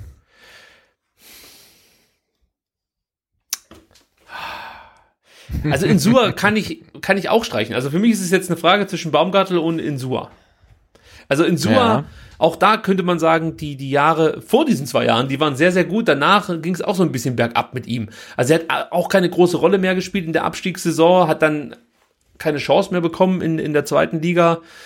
Ähm, und wenn er eine Chance bekommen hat, dann sah das so aus wie gegen Hamburg. Nee, dann streiche ich Emiliano Insua. Danke für deinen Einwand. Schwierig, schwierig, Tja. schwierig. Aber ich glaube, wenn ich mir jetzt Wir haben auffällig viele Abwehrspieler jetzt noch. Ja, ja, Baumgartel, aber irgendwie Kempf, zwischen den beiden en en entscheiden müsste oder muss zwischen Baumgartel und Hensur, dann gebe ich dir recht, ähm, ja, dann äh, ähm, werfe ich auch Hensur raus, ja. Okay. Ja, du hast jetzt deine nächste Stimme. Ach, shit, jetzt muss ich halt, äh, Zwei Offensive mit Gomez und Wamangituka und drei Abwehrspieler mit Baumgartel, Kempf und Bartstuber. Du kannst ja jetzt hier für Chancengleichheit sorgen. ja, ähm, äh, dann, ach, ich glaube, dann werfe ich echt Marc Oliver Kempf raus, obwohl es unser Kapitän ist, ähm, Vor Baumgartel. Aber jetzt so. Ja, aber zwischen Baumgartel und Bartstuber, finde ich, fällt er einfach noch so ein bisschen ab. Also, ähm, man, man, man merkt, ich habe irgendwie pe persönliche Vorlieben für Baumgartel und Bartstuber ist unser dienstältester Spieler. Ähm, ja, ähm, Kempf, okay, die, die, die, diese Agro-Grätsche gegen den KSC im Derby, die spricht für ihn, ähm, aber nee, grundsätzlich, ähm, nee, ähm, ich werf dann Kempf raus. Okay, ich kann damit leben. So, aber jetzt wird es langsam echt schwer. Baumi, Holgi, Mario und Silas. Hm. Also Gomez schmeiße ich noch nicht raus. Und Bartstuber ehrlich gesagt auch nicht. Also ich kann schon mal sagen, für mich wären das so die zwei, äh, die es am Ende unter sich ausmachen müssten. Und dann versuche ich es halt jetzt mit Timo Baumgartel. Ja gut, wir haben, wir, haben, wir haben jetzt vier Spieler, von denen dreien aktuell noch beim VfB spielen. Insofern muss jetzt eigentlich der rausfliegen, der nicht mehr beim VfB spielt. Also schmeißen wir Timo Baumgartel raus. Gut. Ja, schweren Herzens. Ja. Aber ich weiß jetzt ja schon, wer, wer dir zum Opfer fallen wird. Also ich kann mir kaum vorstellen, dass du jetzt Holger oder Mario Gomez rausschmeißt. Nee, es muss Silas rausfliegen. Nein, muss er nicht. Der, der muss jetzt raus. Der muss raus. Also, ich glaube, auch wieder, ne, wenn wir diese, diese Sache nochmal machen in zwei Jahren, dann kann es sein, dass man, das- dass äh, ähm, Silas das irgendwie ähm, wirklich um Längen gewinnt. Ähm, aber aktuell, ja, muss Wir er, können das- muss er raus. Wir können natürlich jetzt auch äh, so ein bisschen die Regeln beugen, indem wir sagen, äh, wir machen das jetzt jährlich und wählen einfach zwei Spieler äh, für die letzten beiden Jahre äh, unter den letzten äh, dreien, die jetzt hier noch zur Auswahl stehen. Einen für 2019 und einen für 2020. Nein, nee, nee, nee, nee, nee. Okay, dann wählen wir jetzt einen für 2020, aber dann ab nächstes Jahr ich, jährlich. Ja, können wir gerne machen. Aber ich schmeiße Silas raus und jetzt ähm, sind entweder ähm, Mario Gomez oder Holger Bartstuber ähm, der VfB STR-Spieler der letzten zwei Jahre. Und du entscheidest jetzt, wer es ist. Hm.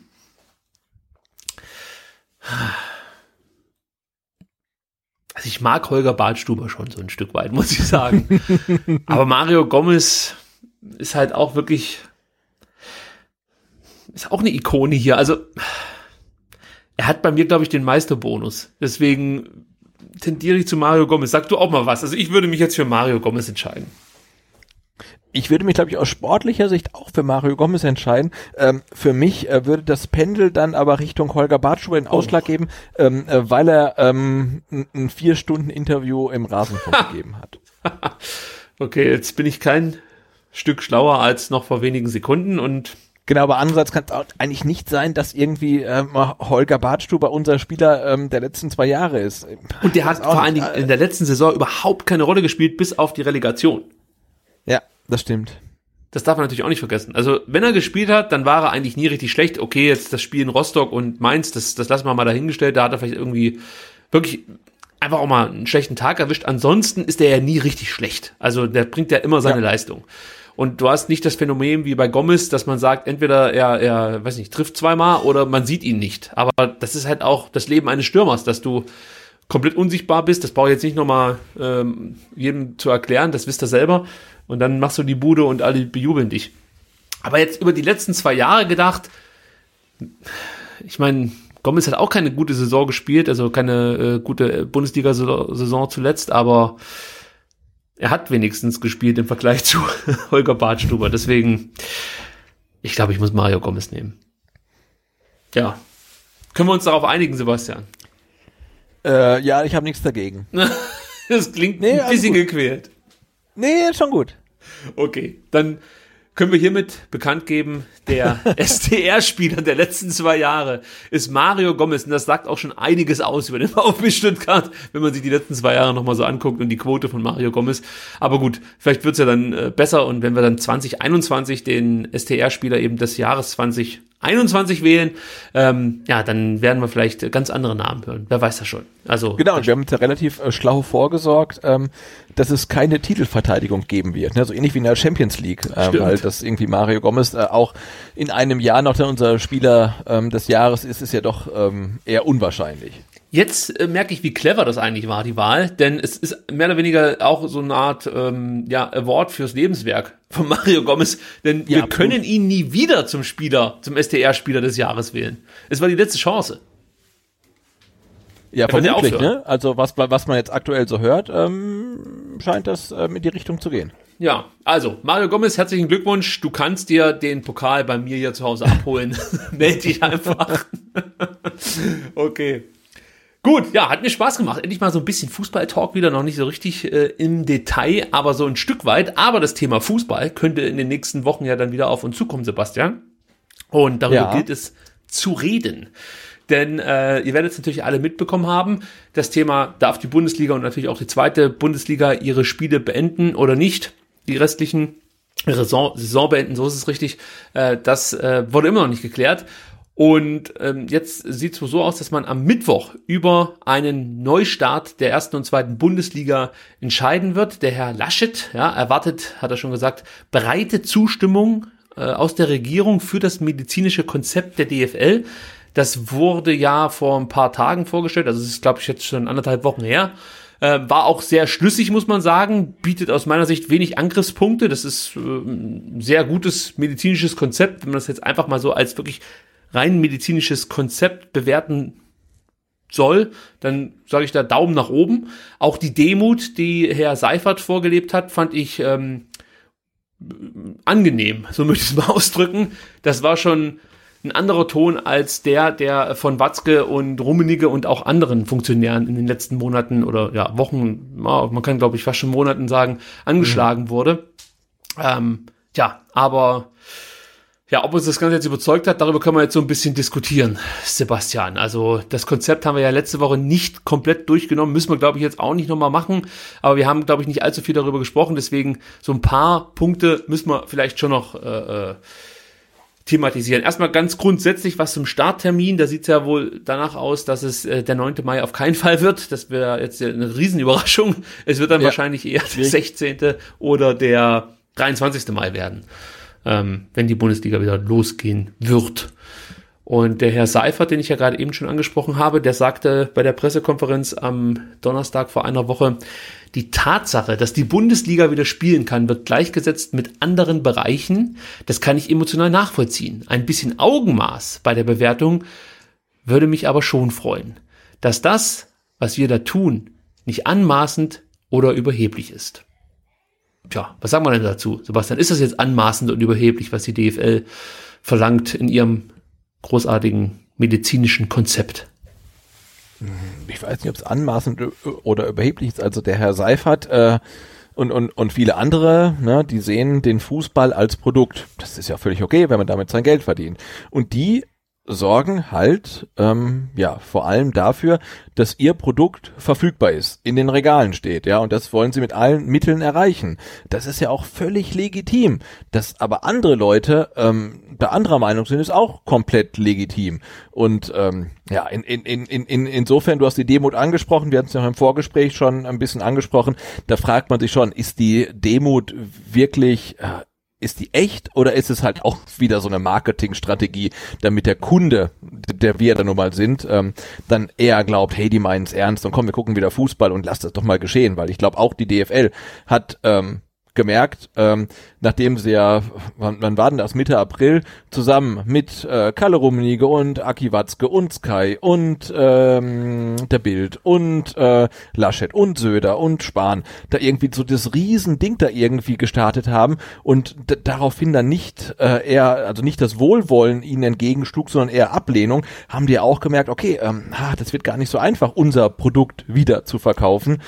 Ähm, ja, in, insofern finde ich schwierig. Und ich glaube, wir müssen uns einfach ähm, dessen bewusst sein, ähm, dass halt der Herr, Herr Seifert und seine Kollegen, die möchten uns ein Produkt verkaufen. Und das möchten sie auf jeden Fall irgendwie. Und, ähm, und wir müssen uns überlegen, finden wir das gut oder finden wir das nicht gut? Und ich glaube, viele Leute finden es nicht gut, weil es gab ja auch Umfragen, die, die waren, glaube ich, repräsentativ auf ganz Deutschland und äh, da war ja dann echt die, die Mehrheit gegen Geisterspiele und das muss man halt auch sehen und ähm, ja, ich glaube, es lohnt sich da wirklich relativ genau ähm, drauf zu gucken, äh, ja, vielleicht ein, zwei Mal ähm, öfter drüber nachzudenken, ähm, was man möchte, was man nicht möchte und äh, sich dann einfach eine Meinung zu bilden. Ja, also ich habe ja äh, in einer der zurückliegenden Folgen schon ausführlich meine Meinung eigentlich zu dem Thema kundgetan und habe darauf auch ähm, Feedback erhalten. Jetzt auch heute erst oder gestern Abend noch eine Nachricht auf Facebook bekommen, eine sehr detaillierte, gut ausgeführte Nachricht. Äh, da wurde ich dann nochmal gebeten, auf einzelne Punkte äh, oder mich auf einzelne Punkte ja zu beziehen. Das versuche ich jetzt hier in der Podcast-Folge so ein Stück weit zu machen, denn ich muss, ich muss eigentlich sagen, dass äh, das, was ich zu Beginn gesagt habe, dass das ähm, das Konzept der DFL, das da vorgestellt wurde, wenig Angriffspunkte äh, bietet. Ja, das finde ich ja an sich erstmal gut. Ja, also, dass man da wirklich ein sehr schlüssiges Konzept vorgelegt hat und äh, es mir nicht darum geht, jetzt grundsätzlich einfach äh, gegen Geisterspiele oder TV-Spiele zu sein, sondern ich finde es halt moralisch nicht vertretbar. Und ähm, ich, ich, ich mache das an, bei mir an so Punkten fest, wie zum Beispiel das mit den Tests. Da hat man jetzt gelesen, ja, es sind ja nur 0,4 Prozent der Tests, die, die zur Verfügung stehen. Man nimmt ja niemanden was weg. Das mag so sein, ich kann es nicht nachprüfen, ich muss natürlich jetzt auch auf die Zahlen vertrauen. Das mag so sein, aber für mich ist es halt irgendwie ein Problem. Es ist nur für mich halt einfach so, äh, wenn man systematisch, also in der Bundesliga systematisch testet und im ähm, ja, medizinischen Bereich nicht. Jetzt kann man natürlich sagen, ja, warum ist das so? Warum kriegen die das nicht hin? Das ist ja nicht die Schuld der Bundesliga oder so. Äh, das, das mag auch alles stimmen, aber ich, ich finde es moralisch nicht vertretbar, wenn das so ist. Möchte aber auch dazu sagen, dass ich natürlich in der Zwischenzeit, seitdem ich diese Ausgabe aufgenommen habe, auch eine ganze Menge getan hat. Zum einen gehen die Infektionszahlen grundsätzlich runter. Das verändert schon mal die Situation so, also auch die Bewertung meinerseits. Dann ist es so, dass natürlich immer mehr Bereiche auch in letzter Zeit geöffnet haben. Und das war auch ein zentraler Kritikpunkt von mir, dass ich gesagt habe, es kann einfach nicht sein, dass Fußball gespielt wird und, ähm, weiß ich nicht, Kinder nicht auf dem Spielplatz dürfen oder äh, Buchläden nicht geöffnet haben dürfen oder verschiedene andere Punkte eben äh, oder andere Geschäfte geschlossen bleiben müssen, aber die Bundesliga, die darf jetzt wieder spielen. Ähm, da passiert jetzt in den letzten Tagen einiges. Müssen wir natürlich gucken, wie nachhaltig das alles ist. Also die, die Gefahr einer zweiten Welle besteht ja trotzdem. Aber nichtsdestotrotz finde ich es weiter moralisch schwierig. Und du hast vorhin einen Punkt angesprochen, der mir auch am Herzen liegt, nämlich diese Glaubwürdigkeit von ähm, Seifert und auch anderen Funktionären. Wobei ich dazu sagen muss, dass ich Christian Seifert von seiner Art und Weise, wie er seine Themen vorbringt, eigentlich noch nie richtig schlecht fand. Also. Nee, das ist richtig. Ja, ja der, der drückt sich schon immer sehr, sehr gut aus und hat sich jetzt ähm, also der hat sich vielleicht schon mal irgendwie was zu Schulden kommen lassen, das kann schon sein, aber ich fand, also so wie er seine Themen vorbringt, äh, das auch von der Art und Weise, die Tonalität und so, äh, kann ich sehr gut damit leben. Von daher möchte ich den jetzt gar nicht so sehr angreifen. Aber es gibt genügend andere Funktionäre, die uns seit Jahren einfach wirklich ins Gesicht lügen und sich die Sache irgendwie so hinbiegen, dass sie für sie passt. Und hier fehlt es für mich einfach an Glaubwürdigkeit. Und das mache ich auch an so Sachen fest, es wird in den letzten Tagen immer davon erzählt, dass man äh, nach der Corona-Krise sich ändern, ändern müsse. Das Business müsse anders aussehen. Man darf nicht zurück, Business as usual und so weiter und so fort, sondern man muss jetzt was ändern. Dann denke ich mir, okay, wenn ich doch jetzt so einen Vertrauensvorsprung einfordere von den ein oder anderen ähm, kritischen Geist, sage ich jetzt mal, wieso kann ich da nicht schon etwas konkreter werden? Wieso kann man da nicht konkrete Vorschläge schon bringen, vielleicht sogar schon äh, ankündigen, ja, dass man äh, äh, diverse Punkte versucht umzusetzen. Ich weiß nicht, Salary Cap scheint ja nicht möglich zu sein, äh, aus mir nicht erklärbaren Gründen, aber man hört immer, das kannst du hier in Deutschland so nicht machen und äh, warum man das nicht machen kann, weiß ich ehrlich gesagt nicht, aber lass mal mal so stehen. Aber sei es jetzt das Thema, ähm, dass Vereine wie Schalke 04 die, die, die letzte TV-Rate und auch schon die TV-Rate für die kommende Saison verpfänden muss, um überhaupt ähm, ja, weiterhin zahlungsfähig zu sein solche Sachen, die würde ich halt von vornherein jetzt schon mal ausschließen für die Zukunft, indem ich da sage, nee, das, das gibt, sowas gibt es in Zukunft nicht mehr und würde das auch schon mal so den Leuten klar machen, also den, den äh, Fans und, und natürlich auch den, der Presse, dass das ein Punkt ist, den man jetzt direkt angehen möchte. Also mir reichen einfach, um es auf den Punkt zu bringen, diese, Ankündigung, dass man da ja mal was machen müsse in Zukunft, das reicht mir einfach nicht aus. Also ich, ich würde jetzt halt erwarten, dass man da schon mit konkreten Vorschlägen kommt, dass man so ein Stück weit in Vorleistung geht. Man hat ja Zeit, sich Gedanken zu machen aktuell. Passiert ja eh nicht so viel gerade. Und äh, das fehlt mir noch so ein bisschen. Ja? Also wenn ich das so ernst meine mit der Demut, dann bringt doch mal die Vorschläge, was jetzt sich in der nächsten Zeit ändern soll, wie der Fußball wieder mehr zum Fußball wird und weniger zum Produkt, warum es wichtig ist, wie ich heute lesen konnte im Kicker, dass äh, der FC Bayern München ähm, äh, international äh, weiterhin ja, äh, als Champions League-Kandidat gehandelt werden kann. Also warum ist das wichtig? Das verstehe ich halt wirklich nicht. Warum ist das wichtig für die Bundesliga, ob äh, Bayern München die Champions League gewinnen kann? Ich frag dich jetzt einfach mal, Sebastian, ob, vielleicht hast du ja eine Antwort, vielleicht bin ich einfach zu blöde und merk's halt einfach nicht. Also gibt's da eine Begründung, warum Bayern München die Champions League gewinnen muss? Warum ist das wichtig für die Bundesliga? Reputation oder Nee, also ich, ich, ich sehe es wie du, also vieles sind halt Lippenbekenntnisse, ne? Also es muss sich alles ändern, jetzt muss man über den Fußball nachdenken, über das grundsätzliche Geschäftsmodell und so kann es nicht weitergehen. Ähm. Aber ich glaube, ähm, so wie es sich jetzt aktuell darstellt. Und die, die, die Fallzahlen von Corona hm, gehen, gehen, gehen runter. Und vielleicht haben wir es dann, obwohl jetzt irgendwie alle Leute wieder irgendwie in die Parks ausbrechen und irgendwie in Horden grillen hm, wollen und zum Ikea laufen, vielleicht klappt das wirklich. Und wir haben das irgendwann dann mal in zwei, drei Monaten überstanden, habe ich jetzt mittlerweile echt das Gefühl, es ändert sich gar nichts einfach, ne? Und, ja, ja. Ähm, und, und, und ich glaube, diese, diese, diese, diese, ja, diese Äußerung, ja, wir müssen das alles überdenken, ne, ne, Scheiß, also da, niemand wird das überdenken, es wird dann halt immer August genauso weitergehen. Ne? Und, und es geht ja auch jetzt schon weiter. Da werden halt Verträge verlängert und dann, ähm, ja, dann muss halt dann ein Thomas Müller halt irgendwie einen zweistelligen Millionenbetrag ähm, pro Jahr verdienen. Ist halt so, ne? Ja, und, und, und die Hertha kündigt schon mal an, dass man im Sommer die Transferoffensive startet. Genau, 100 was 150 Millionen, ja, die haben's ja, ne? Also es es es wird sich nichts ändern und insofern sehe ich auch diese ach, diese ganzen, diese ganzen Aussagen, ne, wir müssen das überdenken und nachhaltig denken und mm, mm, sehe ich auch äußerst kritisch, weil ich glaube, es wird sich überhaupt nichts ändern. Ein paar kleine Vereine werden vermutlich irgendwie ähm, ähm, pleite gehen, nutzen vielleicht auch die ähm, Insolvenz, so eine Planinsolvenz, Insolvenz, um sich dann halt irgendwie ähm, ja ähm, neu aufzustellen. Ähm, aber im Großen und Ganzen wird sich vermutlich nichts ändern. Das, das ist halt so es wird ja dafür auch aktuell nichts getan. Das ist ja das, was ich meine. Also wenn ich jetzt merken würde, es, es beginnt irgendwie, das setzt sich ein Prozess in Bewegung ein Stück weit. Es werden konkrete Vorschläge gemacht, die ernsthaft diskutiert werden von den Funktionären. Aber das passiert ja nicht. Diskutiert wird von dem ein oder anderen kritischen Geist, Journalisten oder so, ja, oder von mir aus ehemaligen Funktionären. Der Rettich hat äh, in der Sport, äh, im aktuellen Sportstudio ein paar gute Sachen gesagt zu dem Thema, aber ähm, es passiert jetzt, sage ich mal, nichts von diesen ganz großen Vereinen, die da wirklich mit was mit anstoßen könnten. Und ich kann mir auch nicht vorstellen, dass RB Leipzig oder äh, Hoffenheim oder so da wirklich ein Interesse haben, groß was zu verändern. Und das ist das, was ich meine. Ich glaube den Leuten das einfach nicht, ja, diese Demo, die sie vorleben. Und dazu passt natürlich auch, dass es dann äh, im, im ähm, in dieser, in dieser, wie nennen Sie es, medizinischen, im medizinischen Konzept genau äh, Folgendes zu lesen gibt. Im Stadion wird der Blick der Öffentlichkeit auf den Profifußball, die Teams und Akteure in der aktuellen Situation nochmals größer sein als bisher. Wir bitten dringend um vorbildliches Verhalten bezüglich der Hygiene und Isolierungsmaßnahmen außerhalb des Spielfelds keine, das, das kommt noch dazu, keine automatischen Meldungen eines positiven Falles an die Presse, da Krankheitsverifizierung sowie die klare Dokumentation der vermutlichen Übertragungswege im Vordergrund stehen.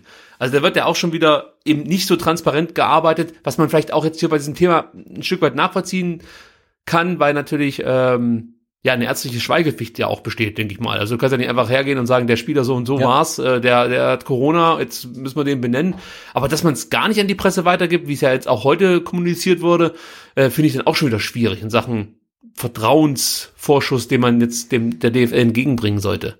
Also ich ich, ich, ich glaube Ja, aber das Ganze ist für mich ja ist, ist äh, für, für mich ja ko komplett absurd, weil die ähm, die DFL versuchte ja so eine komplette Blackbox draus zu machen. Ne? Also wir haben alles ähm, unter unserer unter äh, unserer Ägide und wir alles kommt zu uns und wir steuern dann, was irgendwie an die Presse rausgeht. Und heute ähm, gab es dann auch eine Meldung, dass halt äh, jetzt ja tatsächlich ähm, die erste Testwelle ähm, in der ersten und zweiten Bundesliga ähm, abgeschlossen wurde.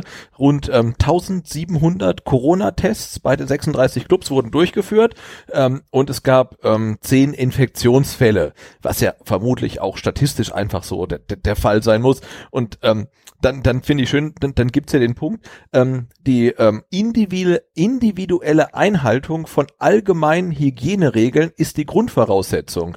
Und dann kommen wir jetzt vielleicht dann doch ganz kurz auf ein aktuelles Thema von heute, ähm, nämlich ähm, das ähm, schon jetzt legendäre äh, Facebook Live-Video von Salomon Kalou, wo man dann sieht, wie die allgemeinen Hygieneregeln individuell eingehalten werden, nämlich zum, im, im Fall von ähm, Hertha BSC überhaupt gar nicht. Und ähm, ich behaupte jetzt mal, das wird bei vielen anderen Vereinen nicht anders aussehen. Es steht ja zu befürchten. Also es kann sein, dass wir jetzt natürlich allen anderen 35 Profivereinen Unrecht tun. Aber das sind wir halt wieder bei dem Punkt mit Vertrauensvorschuss, den wir geben sollen. Ja. Immer wenn wir sagen, okay, oder wenn man sich vielleicht darauf einlässt, okay, ähm, wir vertrauen jetzt mal, dass das alles funktioniert, dann kommt halt wieder sowas um die Ecke. Und natürlich kann das einfach nur dober Zufall sein, aber du hast ja jetzt den Fall von, von Berlin angesprochen. Guck dir das an in Köln. Ja, das können wir auch mal ganz, ganz kurz thematisieren. Du hast ja gerade eben schon gesagt, es wurden zehn positive ähm, Testergebnisse heute bekannt gegeben von 1724 Tests, drei davon in Köln. Man weiß dann noch von einem positiven Testergebnis, Dresden, ne? ja, genau, in Dresden, Augsburg, Leipzig, Gladbach hat bislang keine Auskunft gegeben. Die anderen Bundesliga-Vereine, also nicht zweite Liga, sondern Bundesliga-Vereine haben alle gesagt, wir haben nur negative Ergebnisse. Also jetzt muss man halt mal abwarten, wer dann noch die anderen sechs Betroffenen sind. Ist aber auch erstmal egal, wer das ist. Ich wollte jetzt eigentlich auf das äh, Thema Köln zu sprechen kommen wo dann eben zwei Spieler und ein Physiotherapeut positiv getestet wurden.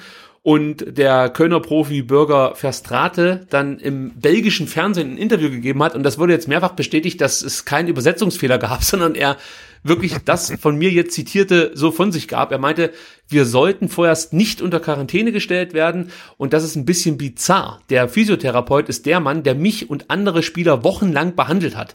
Und mit einem der beiden fraglichen Spieler habe ich am Donnerstag im Fitnessstudio ein Duo gebildet. Eine schnelle Wiederaufnahme der Saison halte ich für naiv.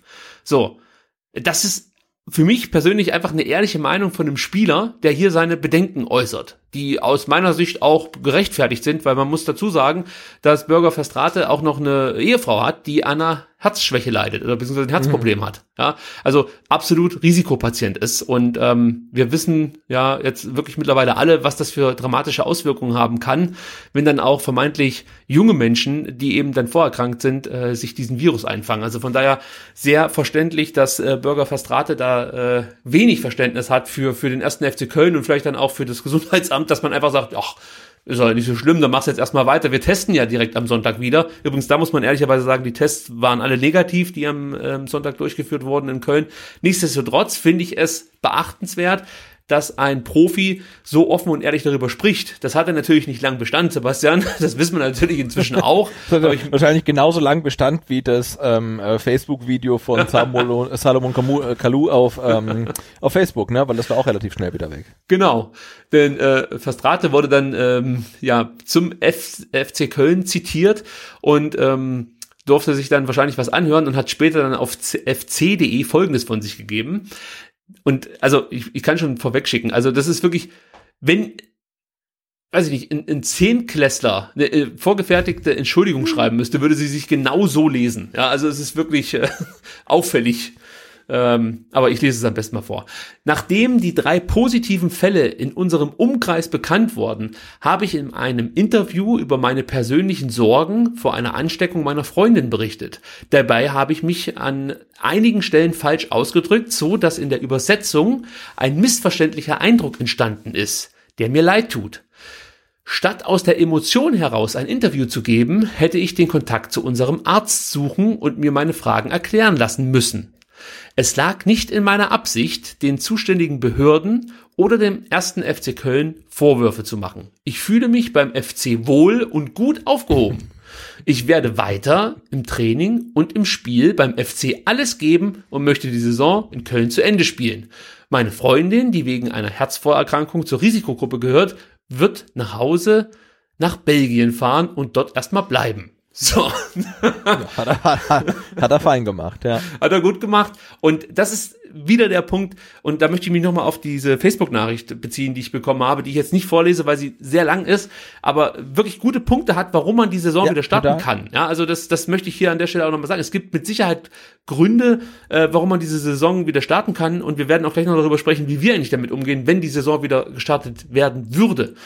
Aber für mich ist es halt eine moralische Frage. Das ist natürlich ein Stück weit ein Totschlagargument, weil es lässt sich natürlich nur schwer verhandeln. Also ich sag halt, ich finde es moralisch nicht vertretbar, ähm, wieder Fußball spielen zu lassen, wenn eigentlich noch eine todbringende Pandemie hier um den Erdball tobt. Natürlich kann man sagen, die Infektionszahlen gehen zurück etc. pp. Aber die Gefahr ist ja immer noch real. Also wenn ich sehe, dass in Köln einfach mal so drei Mitarbeiter, wie auch immer man das jetzt bezeichnen möchte, zwei Profis, ein Physiotherapeut positiv getestet wird und ähm, einer der Spieler, der im direkten Kontakt mit zwei der Betroffenen stand, sich jetzt Sorgen machen muss, dass seine Freundin, die eine Herzerkrankung hat, plötzlich krank wird und vielleicht dann einen schweren Verlauf hat, dann ist für mich ähm, das Argument, dass das moralisch nicht vertretbar ist, schon noch eins, das vielleicht höher wiegt, als äh, dass es theoretisch genügend Testkapazitäten gibt. Aber ich weiß nicht, wir haben vorhin darüber gesprochen, ob es den Begriff gibt der, was haben wir gesagt, ethischen Philosophie äh, weil, glaube ich, an dem Punkt wäre man dann, dass man das wirklich lange und breit diskutieren muss und wahrscheinlich bin ich dafür auch einfach zu doof, muss ich dann auch ehrlicherweise zugeben. Ich mache es mir dann halt einfach und sag, nee, ich lehne Geisterspiele ab, weil ich die ähm, moralisch nicht gut heiße und weil ich das Konstrukt, was dahinter steht, auch total ablehne. Also diese Idee, dass man, oder das Geschwätz, so möchte ich es dann mal auf den Punkt bringen, dass man hier den Fußball retten möchte, das geht mir auf den Sack. Man rettet nicht den Fußball durch Geisterspiele. Der Fußball wird nicht gerettet, indem man neun Spiele einer noch äh, äh, ab, äh, einer ablaufenden Saison noch irgendwie ohne Zuschauer zu Ende bringt. Dadurch wird kein Fußball gerettet. Und der Fußball stirbt auch nicht, wenn es diese neuen Spiele nicht gibt. Ja, und ich bin halt einfach der Meinung, weil die Frage kam dann auch oft, ja, was, wann sollte man denn dann wieder spielen? Willst du dann warten, bis es einen Impfstoff gibt oder was auch immer?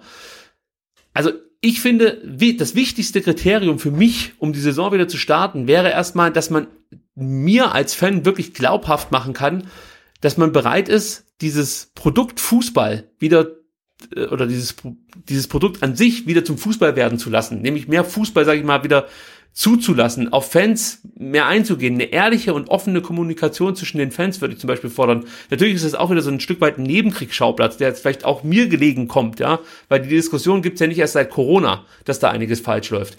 Aber ich finde, jetzt genau in dem Moment sieht man halt auch vieles von dem, was von diversen Fangruppen immer äh, kritisiert wurde, dass das zutrifft, ja, dass diese Finanzmodelle nicht nachhaltig sind, dass äh, äh, Vereine abhängig sind von einzelnen Investoren oder in dem Fall dann halt von TV-Einnahmen, das, das, da, da muss sich was ändern aus meiner Sicht. Und solange das nicht der Fall ist, äh, bin ich, also brauche ich keine Geisterspiele oder TV-Spiele. So habe ich, glaube, es war halt auch entschieden. Äh, jetzt dann für die DFL ein relativ schlechtes ähm, äh, Timing nach diesem ganzen ähm, Schmierentheater um Dietmar Hopp und diese Inszenierung äh, um ihn und Kalle Rummenigge und weiß ich nicht, noch ein paar andere irgendwie als Retter des Abendlandes darzustellen, dass jetzt halt sowas kommt, wo die Leute echt dann äh, ja, oder wo die DFL darauf angewiesen ist, dass die Fans oder die, die, die, die Bevölkerung in dem Fall auch sagt, hey, ja, okay, dann spielt doch ohne Zuschauer, wenn es euch hilft. Aber ähm, die, das Vertrauensverhältnis zwischen DFL und Fußballfans ist halt so kaputt und war es halt auch vorher schon, dass man ihnen halt nichts mehr glaubt, ne? Und, und, und dann machen sie halt genau mit dem Ton weiter, den sie immer angeschlagen haben, dass sie quasi sagen, was Sache ist und wir sollen es anhören und dann irgendwie nicken. Und ich glaube, da sind halt einfach viele Fans nicht mehr bereit dafür, ne? Also ja. und, und wenn die DFL und die Clubs auftreten würden und sagen, hey Fans, wir wissen, Geisterspiele sind total kacke. Aber diese neuen Spiele, wir brauchen die, weil sonst gehen wir vor die Hunde. Komm, lass uns das irgendwie machen, dann gucken wir weiter. Dann wäre die Zustimmung hier auch viel größer. Aber wenn dann irgendwie dann die, die Funktionäre ankommen und sagen, ja, wir müssen Fußball spielen, denn das ähm, sorgt ja für Abwechslung. Und dann kommt Ralf Ragnick und sagt irgendwie, das, was halt sagt, das ist wichtig für die Menschheit. Und äh, ne, die überbieten sich, wie wichtig der Fußball ist. Ne? Und dann denkst du irgendwie, nee, ist er nicht. Also und ähm, das ist ja, ich habe mir gestern noch mal diese, ähm, ich glaube vom WDR war diese diese Doku, ähm, der Fußball an sich ist keine Sekunde lang bedroht, ist er einfach nicht. Sobald die Sportplätze wieder aufgemacht werden, kicken die Kinder wieder, kicken die Amateure wieder, kicken alle wieder. Das einzige, was bedroht ist, ist ein Geschäftssystem, das relativ krank ist, weil Profiklubs Einnahmen jetzt schon investieren, die sie erst in mehreren Jahren bekommen. Durch, ne? Also mhm, ja. die, die investieren Geld, was sie gar nicht haben. Und dieses Geschäftssystem ist bedroht. Und jetzt muss man sich überlegen, finden wir es wirklich schade, wenn das komplett dann den Bach runtergeht. Und aktuell nach der ganzen Geschichte auch mit Hopp und, und, und DFL und hier und da, muss ich sagen, äh, ist mir das gerade echt egal. Ne? Also es ist mir schlichtweg egal. Und ich, ich finde, ein Punkt wäre zu sagen, wir, wir brechen die Saison ab und gucken dann, wie es weitergeht mit der nächsten Saison. Und irgendjemand auch geschrieben, man kann kein Kontakt, äh, keine Kontaktsportart ausüben, solange es eine Kontaktbeschränkung gibt. Ne? Für, für alle. Das kann halt nicht funktionieren, das kann nicht sein. Ähm, und da muss man jetzt abwarten, aber dieses ähm, immer wieder merkt man ja auch, ne, diese Entscheidung, wann wieder gespielt wird, wird immer wieder vertagt, von einer Woche auf die nächste, anstatt zu sagen, okay, komm, lassen die Saison abbrechen und, und dann, dann gucken wir weiter. Ähm, und das ist halt echt alles schwierig. Und ja, und dazu kommt, meines Erachtens nach, dass die DFL halt gerade irgendwie überhaupt oder noch nie ein gutes Standing gehabt hat bei den Fans und aktuell ähm, so schlecht dasteht wie noch nie da, du hast eigentlich auf den Punkt gebracht und bevor ich jetzt noch irgendeinen Blödsinn dazu stammel, ähm, ja, möchte ich Thomas Röttgermann zitieren, den Vorstandsvorsitzenden von Fortuna Düsseldorf, der es eigentlich wirklich ähm, ähnlich wie du genau auf den Punkt bringt. Er sagt, es reicht nicht aus, es irgendwie hinzubekommen, dass die Bundesliga wieder startet. Der Fußball ist emotional, er hat nur wirklich Bedeutung, solange er die, die Menschen fasziniert und begeistert. Fußball ohne begeisterte Anhänger ist nicht vorstellbar. Darum darf er durch die Entscheidungen, die mit Blick auf die wirtschaftlichen Aspekte getroffen werden, auf keinen Fall vergessen, die Anhänger und Fans mitzunehmen. Geschehe das, würden wir den Ast absägen, auf dem wir sitzen. Eines ist aber auch klar. eine wiederauf, ein wiederaufgenommener Spielbetrieb muss die Wettbewerbsgleichheit aller Vereine sicherstellen. Wenn dies nicht in allen Facetten garantiert ist, wird sich die Frage stellen, welchen sportlichen Wert dann die Spiele haben können. Und auch das ist ja ein wichtiger Punkt. Erstmal äh, möchte ich, weiß ich nicht mal, Applaus spenden für diese ja. Aussage von ja, einem Funktionär, weil die Eines trifft halt Bundesligisten auch, ja, ja, Wahnsinn. Also das ist wirklich äh, herausragend, was er da gesagt hat. Aber auch das Thema Chancengleichheit, auch darüber muss man sich natürlich Gedanken machen. Äh, man spricht ja jetzt schon davon, dass die Infektionslast im Norden und im Osten Deutschlands nicht so stark ist wie zum Beispiel im Süden. Ja, und es natürlich dann hier auch eher vorkommen kann, dass zum Beispiel beim VfB dann, weiß ich nicht, vier, fünf Spieler sich infizieren und ähm, nicht eingesetzt werden können, in Quarantäne müssen, vielleicht sogar dann noch ihre, ihre Trainingspartner oder wie auch immer. Ähm, und in, in äh, Berlin ist das vielleicht dann nicht so der Fall oder in, in you name it, also irgendwo dann halt in Nord- oder Ostdeutschland. Äh, auch da muss man natürlich über, über Wettbewerbsgleichheit mal sprechen. Das kommt mir da auch ein Stück weit zu kurz. Das äh, wird halt einfach so angenommen, dass das irgendwie funktioniert, das Konzept der DFL. Äh, und auch da möchte ich mich nur mal darauf beziehen, was wir jetzt in Köln erleben. Man sieht ja, dass es nicht so einfach ist. Also es ist die, das, das Sicherheitssystem, wenn man es so nennen kann, was sie da haben mit den zwei Tests, das funktioniert natürlich.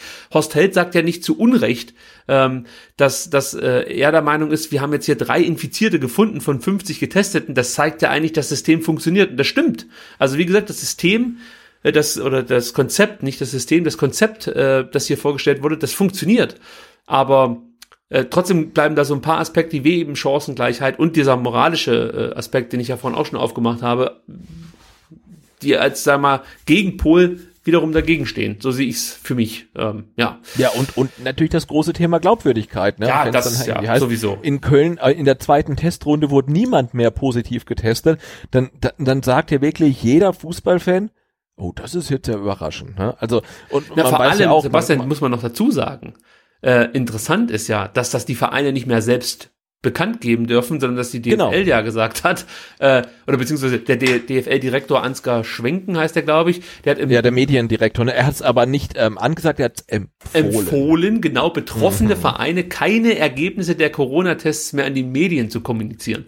Das ist natürlich dann auch, das ist nicht transparent und das ist auch nicht glaubwürdig und das ist nicht ehrlich und äh, damit kaufst du dir kein Vertrauen bei kritischen Geistern. Also Nee, äh, und, und, wir wissen ja auch irgendwie, also ähm, so, so ein Corona-Test, den Abstrich, den kann man halt tief im Rachen machen, den kann man aber auch ähm, ja vorne irgendwie im, ja. im Mundraum machen. Ne? Also ähm, und ja, und die DFL hat es halt geschafft, ähm, dass zumindestens ich, also jetzt für mich ganz persönlich, ich glaube halt nicht mehr viel, was die DFL sagt. Und wenn es jetzt heißt, in der zweiten Testreihe wurde in Köln äh, kein Spieler positiv getestet, ähm, ja, dann, dann, dann glaube ich das vielleicht, aber ich weiß halt nicht, ob genauso intensiv getestet wurde wie in der ersten Runde. Ne? Ähm, also die, diesen diesen Vertrauensvorsprung hat sich die DFL komplett verspielt und, und, und die Vereine ähm, auch so ein Stück weit. Und ähm, wenn man dann was möchte, was ehrlich ist und was transparent ist und was authentisch ist, ähm, dann guckt man sich halt ähm, so ein Facebook ähm, Livestream-Video ähm, von Salomon Kalou an. Das passiert ihm nicht nochmal. Aber äh, was ich mir zum Beispiel auch gedacht habe, ob nicht so Kommentare, die man zum Beispiel im Kicker lesen kann von Julian Franzke, der im Übrigen der Sohn ist vom Chefredakteur oder von einem der Chefredakteure beim Kicker, ähm, sage ich jetzt einfach nur mal so, weil ich damit Vetternwirtschaft unterstellen möchte, ähm, der einen Kommentar verfasst hat, der sich äh, soll der Profifußball bald, äh, bald wieder loslegen nennt und da Dinge raushaut, wo es dir echt wirklich äh, das Toupet von der Klatze wedelt. Also das war schon harter Tobak, könnt ihr nachlesen, ist also ähm, ähm, auf kicker.de frei verfügbar, steht nicht in der Zeitung, wo er dann mit einer, Neid, mit einer Neiddebatte anfängt und sowas. Also was ich, was ich mir da schon gedacht habe, ob jetzt die Presse in Teilen das wiedergibt, was der ein oder andere Funktionär gern sagen würde. Ja, das Gefühl habe ich manchmal auch, dass die Presse jetzt das sagt, was eigentlich ein Funktionär gerne sagen würde. Also man wundert sich ja manchmal schon über den ein oder anderen Kommentar, ähm, wie deutlich der sich pro äh, ähm, Geisterspiele äußert. Also schwieriges Thema, glaube ich. Also ja gut, aber das hatten wir auch letzte Woche kurz besprochen, die Abhängigkeit. Ähm, ja der, der, der Presse vom Sport und ich, ich meine, klar, der, der, der Kicker, ne, also wer, ähm, da, da, da gibt's richtig äh, tolle Leute und die würden sowas Keine auch nicht Frage, schreiben. ja. Aber natürlich ist der Kicker an, an sich komplett abhängig davon, dass Fußball gespielt wird. Und wenn kein Fußball gespielt wird, dann ist ähm, ja da muss der Kicker äh, Leute rauswerfen, ähm, das, das entlassen, ne? das ist halt einfach so. Und natürlich ist dem Kicker sehr viel dran gelegen, dass Fußball gespielt wird, wie auch anderen Medien. Und ähm, ja, und dann ist natürlich auch die Berichterstattung über die Wiederaufnahme oder Nicht-Wiederaufnahme des ähm, Profifußballs natürlich sehr, sehr einseitig. Und das sieht man sofort, wenn man den Kicker aufschlägt, auch heute wieder und auch letzte Woche. Ne? Ja, absolut. da gibt's Kommentare, dann werden elf Profisportler aus allen, oder ich glaube, doch es waren elf, aus allen möglichen Bereichen ähm, gefragt, ob denn wieder, nicht ob ihr Sport wieder stattfinden soll, da wurden Speerwerfer gefragt und ähm, Schwimmer und ähm, Leichtathleten und ach, ich weiß gar nicht, aber ganz viele und es, es wurde nicht gefragt, soll euer Sport wieder stattfinden, nee, es wurde gefragt, soll Bundesligasport, also Bundesliga Fußball wieder stattfinden und alle erstaunlicherweise haben alle von diesen zehn oder elf haben gesagt, ja, soll wieder stattfinden. Ne? Also es hat niemand gesagt, es soll nicht wieder stattfinden. Und das finde ich ja schon ein bisschen erstaunlich, weil es gibt ja Umfragen, ne, hatten wir ja schon, ähm, deutschlandweit, wo die Mehrheit sagt, ähm, nee, es sollen keine Geisterspiele stattfinden, es soll kein Fußball stattfinden. Und ja, und dann merkt man ja schon, natürlich ist der Kicker und wahrscheinlich auch jedes andere ähm, Medium, das über den Fußball berichtet, nicht neutral. Und das muss man halt einfach wissen. Und dann, wenn man es weiß, dann kann man das halt auch einordnen. Aber ähm, ja, das als neutrale Meinung dann zu verkaufen und die Leute lesen das und sehen irgendwie, uh, irgendwie zehn von zehn Profisportlern sind irgendwie dafür, dass irgendwie wieder Fußball gespielt wird, wo, wobei irgendwie das gesamte Meinungsbild was komplett anderes sagt. Ah, das ist halt echt ähm, extrem schwierig. Ja, wir werden, wie gesagt, gleich nochmal darüber sprechen, wie wir jetzt eigentlich dazu stehen, wenn es dann wieder losgehen würde. Aber wir müssen natürlich nochmal ganz kurz auf den VfB zu sprechen kommen, denn darum geht's ja eigentlich hier bei STR. Denn auch da Ja. gab es Aufregung am Wochenende. Ah, ein unklarer Corona-Fall. ja, ein Ein unklarer, unklarer Befund, sowas. Und ich glaube, den besten Tweet hat wieder mal Sirius ab, abgelassen zu dem Thema, der einfach nur mal meinte, das gibt's auch nur beim VfB. Bei allen anderen gibt's entweder negativ oder positive Tests, beim VfB ein unklarer Befund. Gut, ähm, müssen wir jetzt einfach mal so stehen lassen. Am Donnerstag wurde ja getestet und wie gesagt, am ähm, Sonntag wurde das dann so an, äh, an oder der Presse mitgeteilt, dass es diesen unklaren Befund gibt. Und laut VfB ist das wohl kein positiver Befund, sondern nur ein unklarer Befund und der Spieler wurde aber sofort von den Kollegen getrennt. Ich finde auch, äh, ja, es liest sich einfach toll, äh, wurde von den Kollegen getrennt und befindet äh, sich jetzt in häuslicher Quarantäne. Und heute wurde er ja wieder getestet, also äh, da gehen wir jetzt mal davon aus, dass es da in den nächsten Tagen dann äh, weitere Ergebnisse gibt, ob beim VfB jetzt dann noch andere Be Spieler betroffen sind, denn die Bild-Zeitung, ja, ich zitiere sie jetzt hier, dafür wurde ich dann auch auf Twitter direkt äh, kritisiert, dass ich die Bild-Zeitung zitiere, weil ich ja ein Problem habe mit der Bild-Zeitung, aber es gibt bestimmt auch irgendwie ein Zitat aus meinem Kampf, äh, äh, das man irgendwo mal anbringen kann und nicht gleich ein Nazi ist. Schwieriges Thema, weiß ich, aber äh, ich will damit nur sagen, nee, wenn ich aus der Bild zitiere, legitimiere ich doch nicht automatisch damit die Arbeit, vor allem nicht bei einem Satz, der folgendes äh, beschreibt. Innerhalb der Mannschaft wird darüber geredet, dass es sogar mehr als einen Fall geben soll. Also das bezieht sich jetzt auf diese unklaren Befunde. Ähm, das wird vom VfB aber scharf dementiert. Also ich werde auch weiterhin, das kann ich hier an der Stelle schon mal sagen, auf äh, den Sportteil der Bild-Zeitung ähm, stoßen, wenn ich mich über den VfB informieren möchte. Das gehört halt einfach dazu, zu meiner, ähm, zu, mein, zu meinen Interessen, sage ich erstmal. Wenn ich, wenn ich Beiträge lese, möchte ich möglichst viele aus verschiedenen Blick, Blickrichtungen ähm, lesen und dann lese ich halt eben nicht nur bei Elf Freunde irgendwelche Artikel, sondern dann lese ich halt auch im Kicker, in der Bild und auf äh, Stuttgarter Nachrichten und von mir ist dann auch noch ähm, auf auf wie heißen sie Weiblinger Zeitungsverlag irgendwelche Berichte, um einfach so ein Gefühl zu bekommen, ähm, ja, wie sieht die aktuelle Situation aus? Und gerade bei diesem Thema, wo ja viel unklar ist, fand ich es eigentlich sehr hilfreich, mich äh, bei möglichst vielen Medien zu erkunden. Damit legitimiere ich aus meiner Sicht aber nicht das Geschäftsmodell und auch nicht die Art und Weise, wie äh, bei diversen Medien Journalismus betrieben wird. Aber auch hier lasse ich mich dann gerne eines Besseren bele- belehren. Aber wie gesagt, das ist der Stand beim VfB. Bin ich schon wieder abgeschwiffen und wollte eigentlich nur auf diesen unklaren Befund zu sprechen kommen. Da müssen wir mal abwarten. Äh, hast du gelesen, was Sven Mislintat eigentlich zu dieser ganzen Corona-Sache gesagt hat? Er hat ja, Äh, ja, ich bin da drüber geflogen und ähm, dachte, der äußert sich ähm, relativ differenziert und so, wie man sich das eigentlich von allen wünscht. Also er macht schon klar, dass er gerne wieder ähm, den Spielbetrieb aufgenommen sehen würde.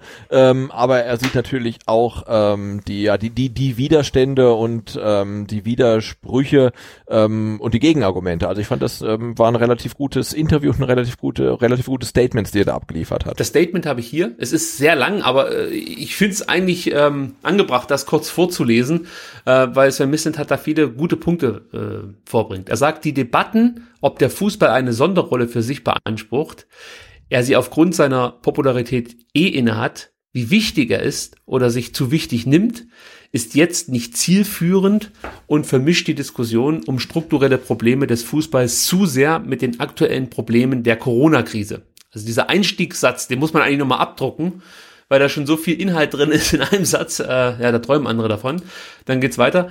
In dieser ist es unsere Pflicht und auch unser Recht, wie dies im Übrigen alle anderen Wirtschaftsunternehmen auch tun, um unsere Existenz zu kämpfen. Im Zuge dieser Krisensituation wird besonders deutlich, dass der Fußball im Allgemeinen und auch unser Anliegen mit Spielen ohne Zuschauer den Fortbestand der Clubs zu sichern teilweise kritisch gesehen wird. Die Frage zu beantworten, woran das liegt, ist überfällig. Auch das wieder ein geniales Zitat. Und noch besser wird's, weil er so ein Stück weit die Frage schon beginnt zu beantworten. Denn er sagt, kurz angerissen steht meines Erachtens das Spiel selbst nicht mehr im Mittelpunkt und der Fußball hat sich von der Basis zu weit entfernt. Es fehlt an vielen Stellen an Glaubwürdigkeit und an Transparenz. Ich finde es positiv und notwendig, dass Christian Seifert die Diskussion in diese Richtung anschiebt. Entscheidend wird aber sein, wie wir nach einer Rückkehr in die Normalität wann immer das auch sein wird, auch wirklich an diesen Themen dranbleiben und eben nicht zum Business as usual zurückkehren. Und man könnte fast denken, Sven Missenthal wäre ein Fanvertreter mit diesen Aussagen, aber das ist halt auch wieder, ähm, ja, also da freue ich mich mal wieder, dass so eine Aussage von einem VfB-Funktionär kommt, denn nicht äh, vor nicht allzu langer Zeit wäre das undenkbar gewesen, dass man sowas lesen kann. Ja, ähm, absolut. Ja, aber müssen wir glaube ich auch nicht genau, mehr viel dazu sagen. Reschke hat gesagt, irgendwie Corona gibt's doch gar nicht, ihr Der hat sich mit Nathalie Grahl auf den Vasen gestellt. Ah, schöne Bilder. Ähm, gut, äh, Corona, vielleicht noch ganz, also vielleicht noch so als Schmunzler zum Rausschmeißen, falls ihr es nicht mitbekommen habt, wie die Maßnahmen konkret aussehen. Also so ein paar Maßnahmen habe ich mir hier rausgepickt, die ich interessant fand. Ähm, wie das aussehen würde, sollte der Spielbetrieb wieder äh, gestartet werden. Also es gibt ja das DFL-Papier und ähm, da wird natürlich nochmal darauf hingewiesen, dass man Hygienemaßnahmen und sowas einhalten soll. Aber jetzt geht's los. Spieler dürfen sich nur zwischen ihrer Privatwohnung dem Trainingsplatz, dem Hotel und dem Stadion bewegen. Also, wenn gespielt wird, ist das der einzige äh, Raum, in dem sich die Spieler bewegen dürfen. Dann dürfen sie im PKWs nur alleine fahren. Ja, auch das wird wahrscheinlich kontrolliert oder ich weiß es nicht.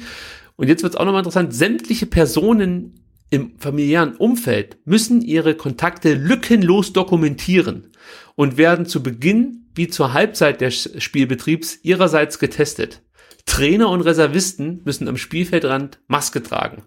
Und für die zweite Liga gilt, 90 Personen sind im Innenraum erlaubt, 98 Prozent auf der Tribüne und 82 äh, nee, Prozent habe ich gesagt, gell? 98 Personen auf der Tribüne mhm. und 82 Personen im Außenbereich. Aber äh, die Punkte, die ich zuerst äh, hier äh, angebracht habe, die finde ich schon, das muss man schon wollen, würde ich mal so sagen. Also aber das heißt, Spielerfrauen werden vor Anpfiff und in der Halbzeitpause getestet. Nein, das ist ein bisschen, das ist ein bisschen irreführend, diese Formulierung. Also ähm, die werden zu Beginn des Spielbetriebs und zur Halbzeit, also praktisch nach der Hälfte Ach der so, Spiele des Spielbetriebs. Ja. Okay, okay. Ja, ja. Also sie werden jetzt äh, vor dem ersten Spiel getestet und nach, nach vier Spielen dann nochmal. Genau, okay, okay. genau, genau. Äh, und ähm, aber natürlich interessant mit dieser lückenlosen Dokumentation aller Kontakte und so. Das ist natürlich schon. Pff, wie gesagt, man muss ja, das wollen. Wenn du, wenn du sozial sehr aktiv bist, ähm, schon äh, eine Herausforderung, ja. Ja, und der Seehofer hat noch was Interessantes gesagt und daran könnte übrigens dieses ganze medizinische Konzept auch noch scheitern, denn äh, ich habe ja vorhin jetzt schon, oder ich habe mehrfach jetzt schon gesagt, dass ich finde, dass es eigentlich wenig Angriffspunkte bietet. Das äh, Konzept ist wirklich gut, aber einen Angriffspunkt bietet es dann doch, nämlich äh, was ist eigentlich, wenn sich jemand infiziert, wie hier zum Beispiel in Köln. Äh, da sieht, wird, also, ist der Plan, dass nur der Spieler in Quarantäne muss, nicht die komplette Mannschaft. Und ähm, das wird, glaube ich, jetzt nicht nur von mir, sondern auch vom Robert-Koch-Institut kritisch beäugt, möchte ich mal sagen. Und Horst, Seehofer, so, Horst Seehofer, der Innenminister und damit zuständig für Sport, hat Folgendes dazu gesagt.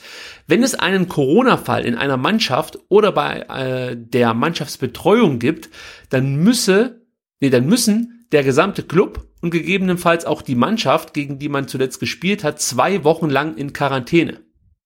Das würde bedeuten, der erste FC Köln müsste jetzt zwei Wochen in Quarantäne. Soweit ich weiß, haben sie sich in so ein Quarantäne-ähnliches Trainingslager begeben, ähm, um wahrscheinlich diese Diskussion irgendwie so ein bisschen abzuschwächen. Aber interessant wird's halt wirklich, was passiert dann, ähm, wenn man spielt und dann wirklich zwei äh, Mannschaften in Quarantäne müssten. Da hat die DFL übrigens auch schon vorgesorgt, kann ich euch schon sagen, oder werdet ihr wahrscheinlich mitbekommen haben, dann werden die Spieler einfach nachgeholt, hat man gesagt. Also die werden dann nochmal hinten rangehängt, sozusagen. Ja, ja, also das, das Konzept von der DFL liest sich auf dem Papier relativ gut, ähm, aber ich komme jetzt nochmal zurück auf das ähm, äh, Live-Video äh, von Kalu, der das ja auch zeigte, wie dann ähm, ein Physiotherapeut von ähm, Hertha BSC äh, einen Corona-Test äh, unternommen hat und er trug dabei ähm, einen Papiermundschutz. Solo, nix, bitte, Solo, also, bitte löscht das Video. Solo. Ja, genau. Löscht das Video. Ne? Also er trug einen, einen Papiermundschutz ähm, und das finde ich geil. Und ähm, dann wird ähm, Kalu aufgrund dieses Videos äh, wird von von Hertha ähm, suspendiert und es gibt eine Pressemitteilung äh, und äh, also äh, Props an die, die arme Sau, die diese Pressemitteilung schreiben musste, äh, weil äh, nee, hast irgendwie einen Super-GAU, musste irgendwie eine Pressemitteilung zu schreiben. Aber in dieser Pressemitteilung steht, ähm, wir orientieren uns klar an den Angaben der für uns zuständigen Gesundheitsbehörde und den Empfehlungen Empfehlung des Robert Koch Instituts.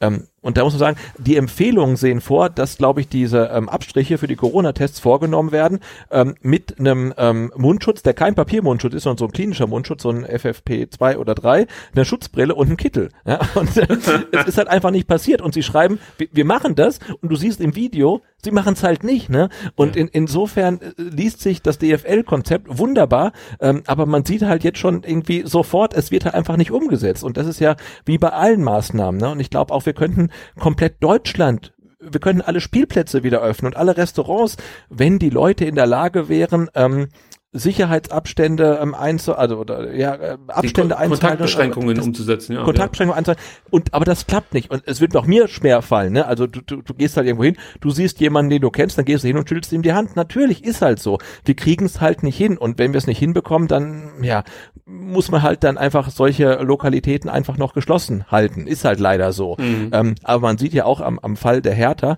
es, es, es funktioniert nicht aber ich finde es halt so absurd ne man sieht es klappt nicht und nach dem Video kommt eine Pressemitteilung, wo drin steht, ja, ja, wir machen das. Und du siehst da genau, nee, sie machen es halt einfach nicht. Handshakes in der Kabine. Auch, ja, ja, also sie, sie orientieren sich dran und sie halten das komplett ein und alles super. Ähm, und du siehst halt wirklich live, Nee, es ist halt nicht so. Und es ist nicht nur die Spieler, wo du sagen kannst, ja, die dummen Fußballer, die kriegen es halt nicht hin. Nee, es ist ja auch äh, der, der, der, der, der Staff da, der es nicht hinbekommt halt, ne? Also schwierig insofern und, und solange halt in dem DFL-Konzept drinsteht, äh, äh, wie war das irgendwie, die, die, die individuelle Bereitschaft oder ähm, individuelle äh, Verantwortungsbewusstsein ist irgendwie die Grundlage, muss man sagen, okay, dann klappt's definitiv nicht, ne? Ist halt so ja, Beweis haben wir bekommen dieses Wochenende, aber mal sehen, wie dann am Mittwoch, wenn überhaupt entschieden wird, äh, dann am Ende, wie gesagt, entschieden wird. Und jetzt ist natürlich die große Frage, Sebastian, wie gehen wir eigentlich damit um, wenn äh, die Bundesliga und die zweite Liga wieder loslegt? Also, wir lehnen das ja ab, oder ich lehne das ab, ich rede immer für uns, dabei äh, sollte ich das nicht machen, sondern erstmal nur für mich reden, sorry. Ähm, also ich lehne das grundsätzlich ab, aber wenn jetzt, keine Ahnung, ab, ab, ab 16. oder so wieder gespielt werden würde, wie geht man damit Jetzt um? Pass auf, 16.5. 16, 16 ähm, 13.30, was werden das? Wien Wiesbaden gegen VfB Stuttgart, oder? Nee, nee, nee, das wäre, das geht dann los mit dem eigentlich für den 16.5. geplanten Spieltag. Also sprich, wir spielen Ach dann erst so, gegen Darmstadt echt? und da, ja, ja, und dann werden die restlichen Spiele nachgeholt. Wenn wir zum Beispiel. Das heißt, wir steigen mit dem, was ein, mit dem 33. oder 34. Spieltag? Mit dem 34. Spieltag. Wenn wir jetzt zum Beispiel am 9. begonnen hätten, dann hätten wir ähm, das, das äh, Sandhausen-Spiel gehabt. Das wusste ich gar nicht. Das ist Oder ja warte krass. mal, nicht also, wenn es am 16. wieder gespielt wird, dann, dann, dann, dann sehen wir den, den 34. Spieltag. Genau. Und dann werden wow, die restlichen okay. Partien nachgeholt. Ähm, das macht's ja noch, noch, noch komisch. okay. ja, also wir müssten jetzt mal gucken, jetzt muss ich mal gucken, was, äh, was das jetzt hier nicht genau, am 17.05. hätte der VfB eigentlich gegen Darmstadt gespielt. Mit dem Spiel würde es dann losgehen. Und ähm, wenn jetzt am 10.05. gespielt worden wäre, schon, ja, also das kann man ja ausschließen, hätten wir zuerst in Nürnberg gespielt. Äh, ob wir jetzt, wenn wir nicht am 17., sondern am 24. das erste Mal spielen, dann automatisch wieder vorne anfangen, sprich bei Wien Wiesbaden, das weiß ich jetzt ehrlich gesagt nicht, aber ich vermute mal. Ja, das also, ist, da, da merkt man auch, wie, wie, wie, wie krank das Ganze ist, weil ich habe ja auch gelesen, ja. ähm, die, die, die endgültige Entscheidung, ob es dann Geisterspiele geben kann, ähm, obliegt ja auch dem ähm, Gesundheitsamt vor Ort. Ja, ja das und genau. Wenn dann zum Beispiel ähm, das Stuttgarter Gesundheitsamt sagt, ähm, es kann kein Geisterspiel geben, weil wir Sorge haben, dass sich halt irgendwie vom Neckarstadion tausend Fans einfinden, dann, dann kann das Spiel nicht stattfinden. Aber der VfB kann dann sagen, okay, dann spielen wir irgendwie in Chemnitz, weil genau. da sagt das Gesundheitsamt, das ist komplett okay. Ähm, äh, nee, das, da, da merkt ja. man, wie absurd das Ganze wieder ist. Aber äh, ich wollte dich ablenken. Also jetzt komm, wir spielen am 16. oder am 17.05. Geisterspiel gegen Darmstadt. Saison Saisonfinale. Ja, wie gehen wir Und jetzt du damit um? willst jetzt wissen, ob ich es mir angucke im Fernsehen. Ja, irgendwie schon, weil eigentlich müsste man ja sagen, ähm, wir reden die ganze Zeit dagegen. Wir lehnen das ab, wir ähm, verurteilen auch so ein bisschen dieses äh, Produkt, das die DFL da verkaufen möchte. Und trotzdem sitzen wir dann sehr wahrscheinlich am 17. da und nehmen am 18. dann einen Podcast auf und sprechen über das Spiel. Also, also wenn der VfB am 17.05. ein Geisterspiel ähm, gegen Darmstadt bestreitet und es wird auf ähm, ähm, Sky ähm, ausgestrahlt. Ähm, und eben, ich habe ähm, ähm, neulich wurde wieder Geld eingezogen von Sky Ticket. Ich habe da irgendeine E-Mail-Adresse eingegeben, ähm, von der ich mal, also ich kenne den Zugang gar nicht mehr zu dem Ding. Ich glaube, ich habe jetzt irgendwie Sky Ticket for Life, weil ich es irgendwie nicht mehr nicht mehr kündigen kann, weil ich die die E-Mail-Adresse nicht mehr weiß. Ähm, aber andere Geschichte. Ähm, ich, ich, also ich würde es mir tatsächlich angucken. Ähm, ja, das auch. Geisterspiel. Ähm, aber ich weiß nicht, ob ich mir ein zweites angucken würde, weil ich bin der Meinung, ähm, dass sich die, die Liga, die DFL, die Bundesliga, die zweite Liga mit Geisterspielen auch keinen Gefallen tut. Und ähm, dass sich auch die Fernsehzuschauer, dass die nach zwei, drei Spielen keinen Bock mehr drauf haben. Ich würde mir das erste definitiv angucken und ich glaube, ich fände egal äh, wie der VfB spielt und selbst wenn sie dann äh, 5-0 gewinnen vor ähm, 22 ähm, Zuschauern ähm, gegen Darmstadt, ich glaube, ich fände vermutlich so ätzend, dass ich mir kein weiteres angucken würde. Sage ich jetzt, vielleicht finde ich es auch total geil. Ja. Ähm, ich glaube, ich glaube, nein, ich glaube, dass sich ähm, auch die Liga ähm, ihrer ähm, Einschaltquoten kaputt spielt. Also ich hätte wirklich ein Problem damit, das mir anzugucken, aber es ist halt wirklich, äh, es, gehört halt ein Stück weit zu meinem Leben dazu, VfB-Spiele mir anzugucken. Also es ist, es würde mir, glaube ich, enorm schwerfallen, hier zu sitzen und so zu tun, als wäre nichts. Das, das würde ich, glaube ich, nicht hinbekommen. Also ich würde auf jeden Fall reingucken und dann könnte es halt so sein, ähm, wie du es ja auch schon angedeutet hast, dass ein zweites Spiel dann vielleicht nicht ganz so mein Interesse weckt. Weil ich habe mir auch das Spiel zwischen äh, Gladbach und Köln angeschaut. Gut, da bin ich ah, Hast du das gesehen? Ich habe noch, ich hab noch kein Geisterspiel gesehen. Also ja, ich habe mir auch das äh, äh, Paris-Dortmund-Spiel angeschaut. Ähm, und ich kann dir nur sagen, also es ist halt was komplett anderes. Also es, es ist jetzt auch nicht irgendwie wie Hallenfußball oder so, wo man dann sagen kann, da ist ja auch nicht so die enorm große Stimmung, sage ich jetzt mal, wie vielleicht in einem Stadion mit 60.000 Leuten. Es ist halt, also dieses Geisterspiel Gladbach gegen Köln fand ich halt wirklich krass, weil es ja auch noch ein Derby war. Und es ist ja. halt irgendwie wie so ein Testspiel. Testspiel, du, ja. Ja, und du lässt dich halt auch komplett ablenken von, ähm, ja, weiß nicht, so, so Sachen wie Handy oder äh, Familie oder guckst da mal hier einen Kicker rein oder weißt du, guck, also du, du bist gar nicht so richtig bei der Sache. Äh, und das Schlimme ist, sonst bist du gewohnt, wenn du, wenn du vielleicht auch mal ein langweiliges Spiel guckst und dann doch mal ins Handy guckst, sobald dann das Publikum etwas lauter wird, dann schaust ja, du ja wieder ja, zum. Fernsehen und das fehlt komplett. Das heißt, irgendwann fällt da mal ein Tor dann äh, hörst du ein paar Leute jubeln, weil es natürlich dann von der Bank oder vielleicht dann auch der oder andere Mitarbeiter auf die Tribüne geschafft hat, den hörst du dann schon noch jubeln, aber es ist halt auch die, direkt wieder Ruhe. Also diese komplette Emotion geht total flöten. Und die Vorstellung jetzt, ich bin im Endsport um den Aufstieg und schaue mir diese Spiele an, wo es um die Zukunft meines Vereins geht. Und es passiert eigentlich so emotional gar nichts. Das finde ich fast schon so als Sozialexperiment spannend, also was es mit einem macht.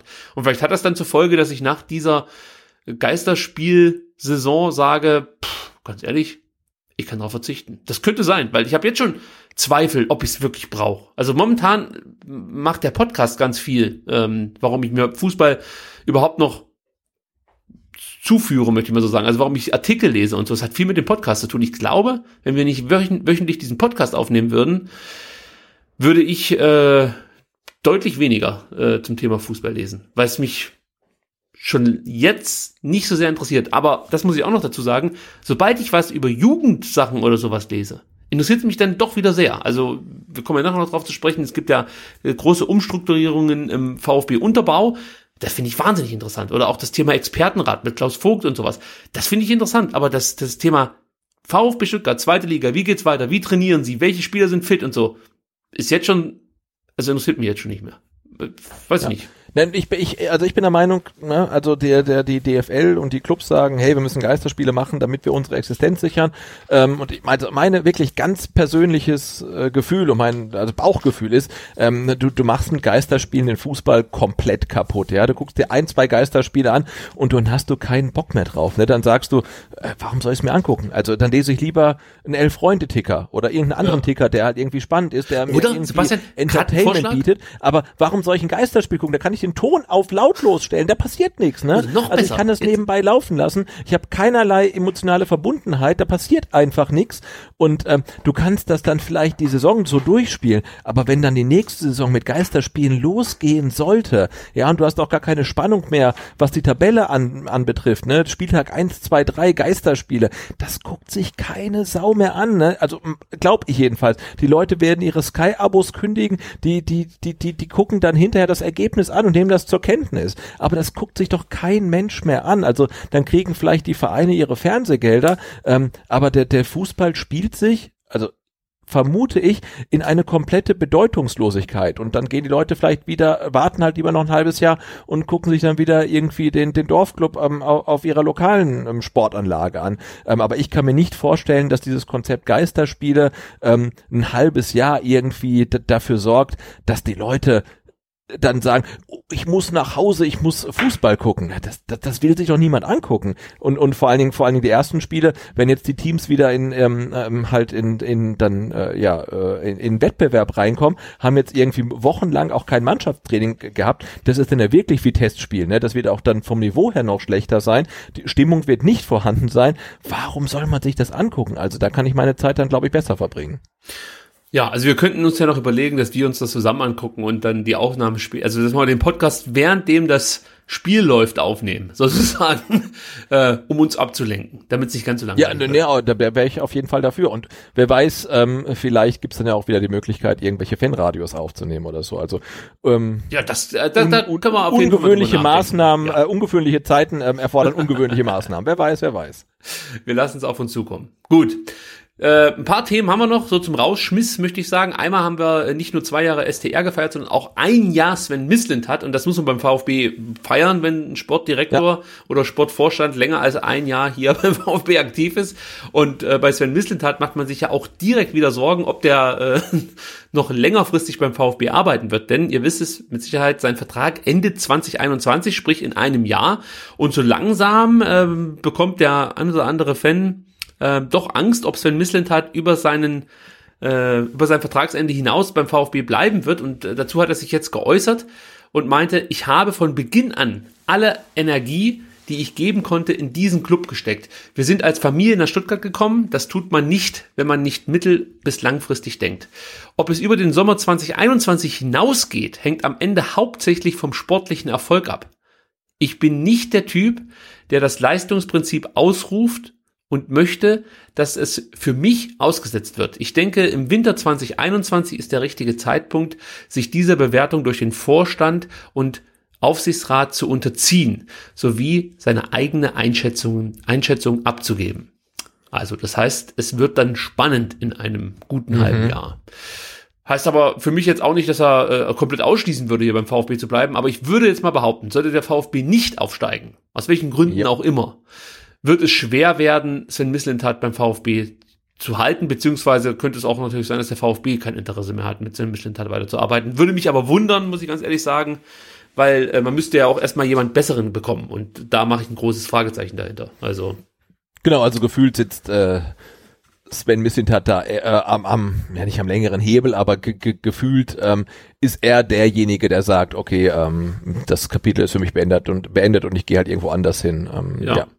Und äh, wir haben halt so viele schöne Sven Mislintat-Zitate schon da äh, drin gehabt in der Sendung. Und eins muss ich hier zum Schluss auch noch raushauen. Das finde ich auch sehr, sehr schön. Äh, ist eigentlich klar, aber wenn es dann ein Sportdirektor sagt, hat das für mich da nochmal einen größeren Stellenwert. Er meinte nämlich, wir können uns den Erfolg nicht erkaufen, wir müssen ihn erarbeiten und entwickeln. Das klingt gut, möchte ich mal so sagen. gut. Aber genau deswegen haben wir doch ausgegliedert, oder nicht? Ja, zum Erfolg. Das haben wir ja letzte Woche schon ja. geklärt, wie viel, äh, wie, wie, wie werberisch der VfB damals unterwegs ja. war. Und ähm, ah. naja, das ist ein anderes Thema. Äh, was aber auch noch wichtig ist, der VfB erhält übrigens die Lizenz ohne Auflagen. Ist jetzt nicht so überraschend, denn wir wissen ja, aufgrund der Corona-Krise hat die DFL auf äh, Liquiditätsprüfungen äh, für die jetzt kommende Saison verzichtet. Ich glaube, es wird dann erst wieder im September geschaut, wie es finanziell aussieht bei dem einen oder anderen Club. Und ähm, ich, wir haben das, glaube ich, mal thematisiert, dass selbst wenn dann äh, Kohle fehlen würde, wären die Punktabzüge, die dann drohen, nicht so hoch wie äh, eigentlich vorgesehen. Also man ist ja in den nächsten zwei Jahren da, glaube ich, relativ äh, sicher, äh, was Lizenzen genau, so wie, angeht, wie, wie ja. jetzt in den Schulen, wo kein Schüler sitzen bleibt. Ne? Ach, wurde das so äh, beschlossen? Also in Nordrhein-Westfalen ist es, glaube ich, zumindest ah, okay. so, dass niemand sitzen bleiben kann. Ja. Okay, dann haben wir noch äh, das Thema Expertenrat, das wir letzte Woche mit Andreas Schlittenhardt schon so ein bisschen angerissen haben und nicht so genau wussten, wie das eigentlich funktionieren soll mit dem Expertenrat. Da hat Klaus Vogt jetzt so ein bisschen äh, Licht ins Dunkel gebracht und hat nochmal darauf verwiesen, dass der sogenannte Expertenrat ohne Entscheidungsbefugnis sein wird und auch nur ehrenamtlich arbeiten wird. Und er sagte ganz konkret, es wird ein Gremium, das dem Präsidium zur Verfügung steht, sich um verschiedene Themen kümmert, das eine Zweitmeinung sein kann, die wir bei Projekten mit einbeziehen können. Die Entscheidungskompetenzen sind klar. Vereinsthemen werden im Präsidium und im Vereinsbeirat entschieden. AG-Themen werden nach wie vor im Vorstand und im Aufsichtsrat entschieden. So. Also, das klingt, das muss ich jetzt wirklich sagen, eigentlich gar nicht so blöde. Ja, also man lässt sich da beraten von qualifizierten Leuten. Erwin Staud, Cem Özdemir, Christian von Stetten, der CDU-Politiker ist das, Edin Reitsch, der früher bei Bradford City FC als Manager tätig war und Manfred Bo äh, Boschatzke, der, ich glaube, Direktor Marke, Sponsoring und Marktmanagement bei der Allianz war.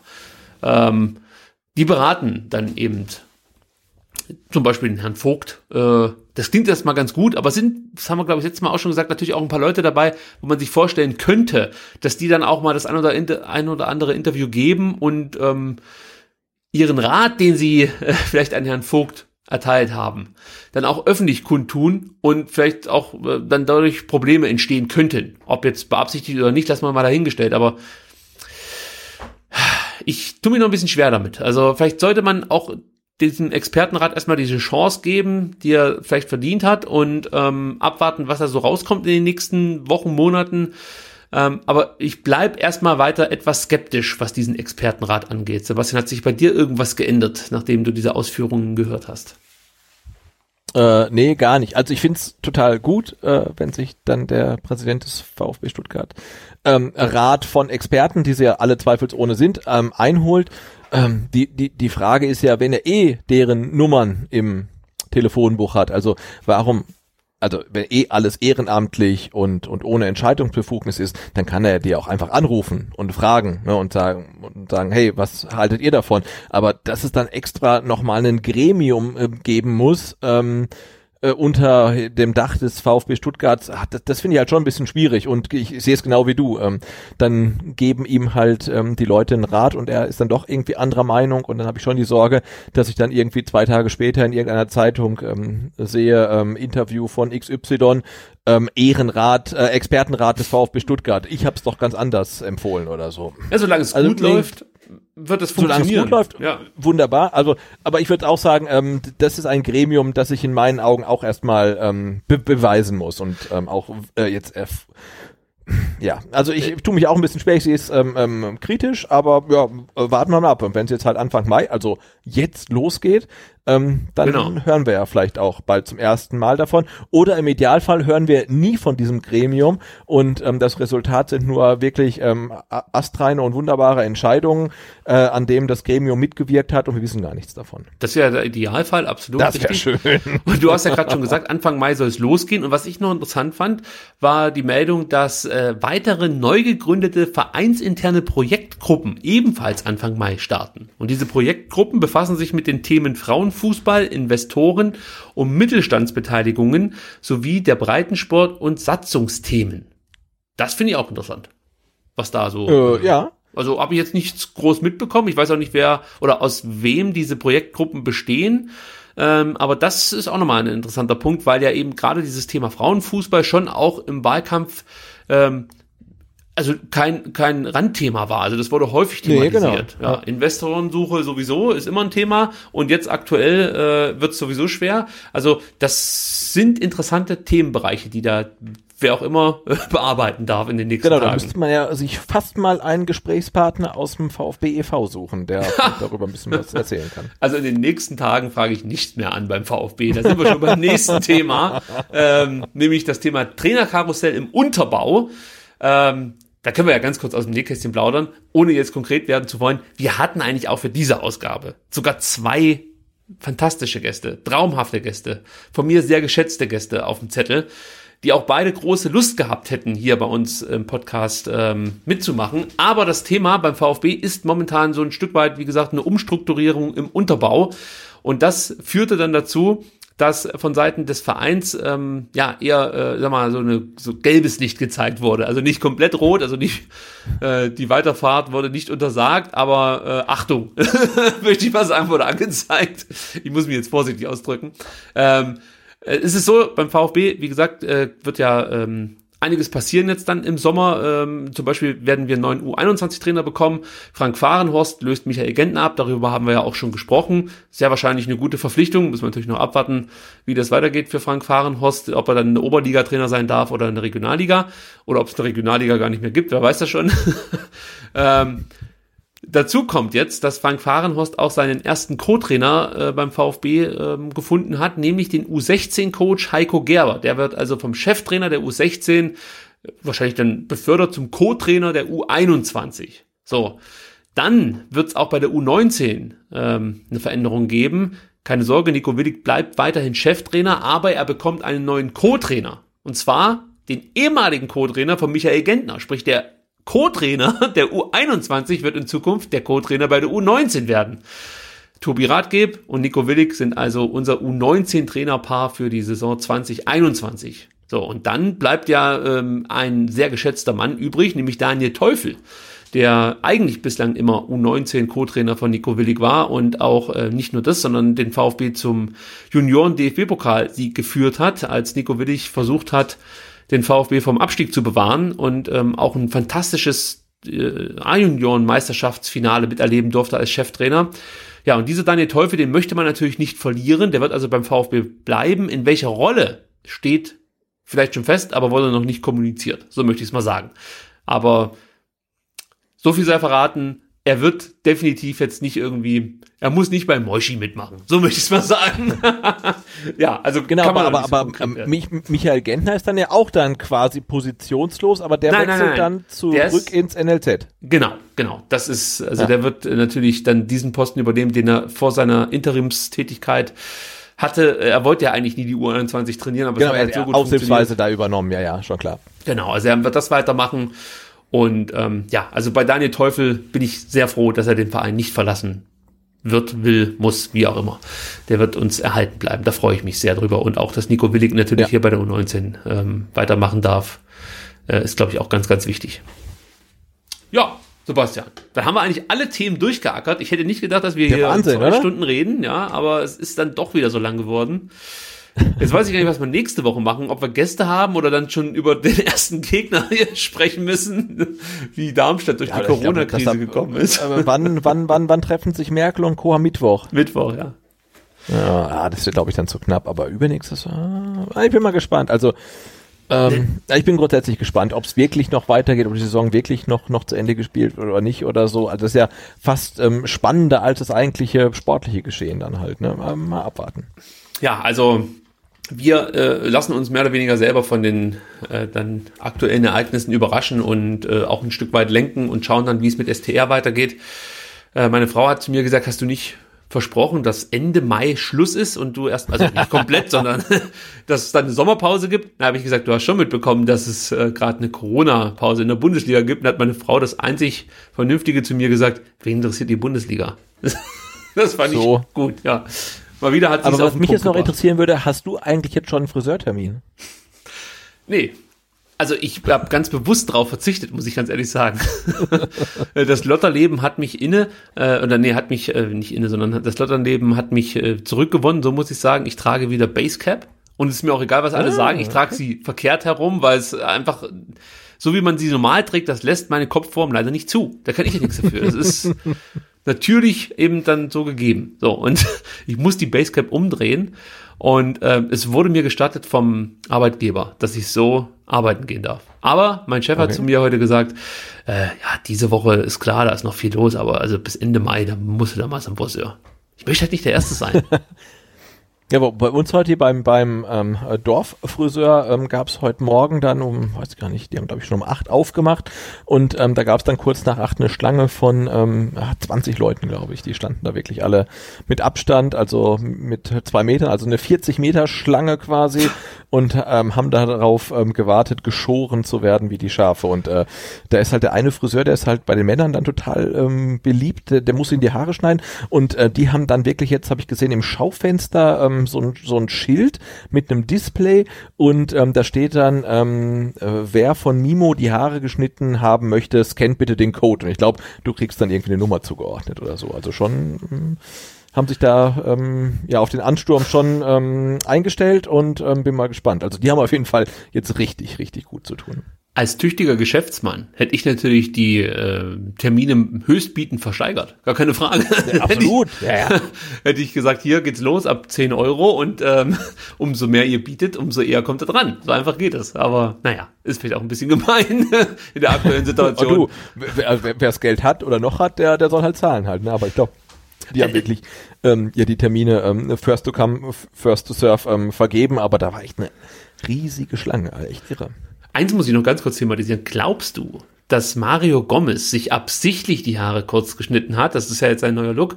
Oder durfte seine Frau eigentlich mal probieren, ob sie Haare schneiden kann und das ging krachend in die Hose und dann hat man sich für die neue Frisur äh, von Mario Gomez entschieden. Ich weiß nicht, vielleicht hat ja auch sein, sein, sein, sein, sein Nachwuchs schon die Haare jetzt dann bei ihm geschnitten. Ich weiß gar nicht, wie alt ist denn das Kind? ja, ein Jahr oder so, oder? Nee, ja, du, ah, es sah schon, schon ähm, sehr mutig aus. Ähm.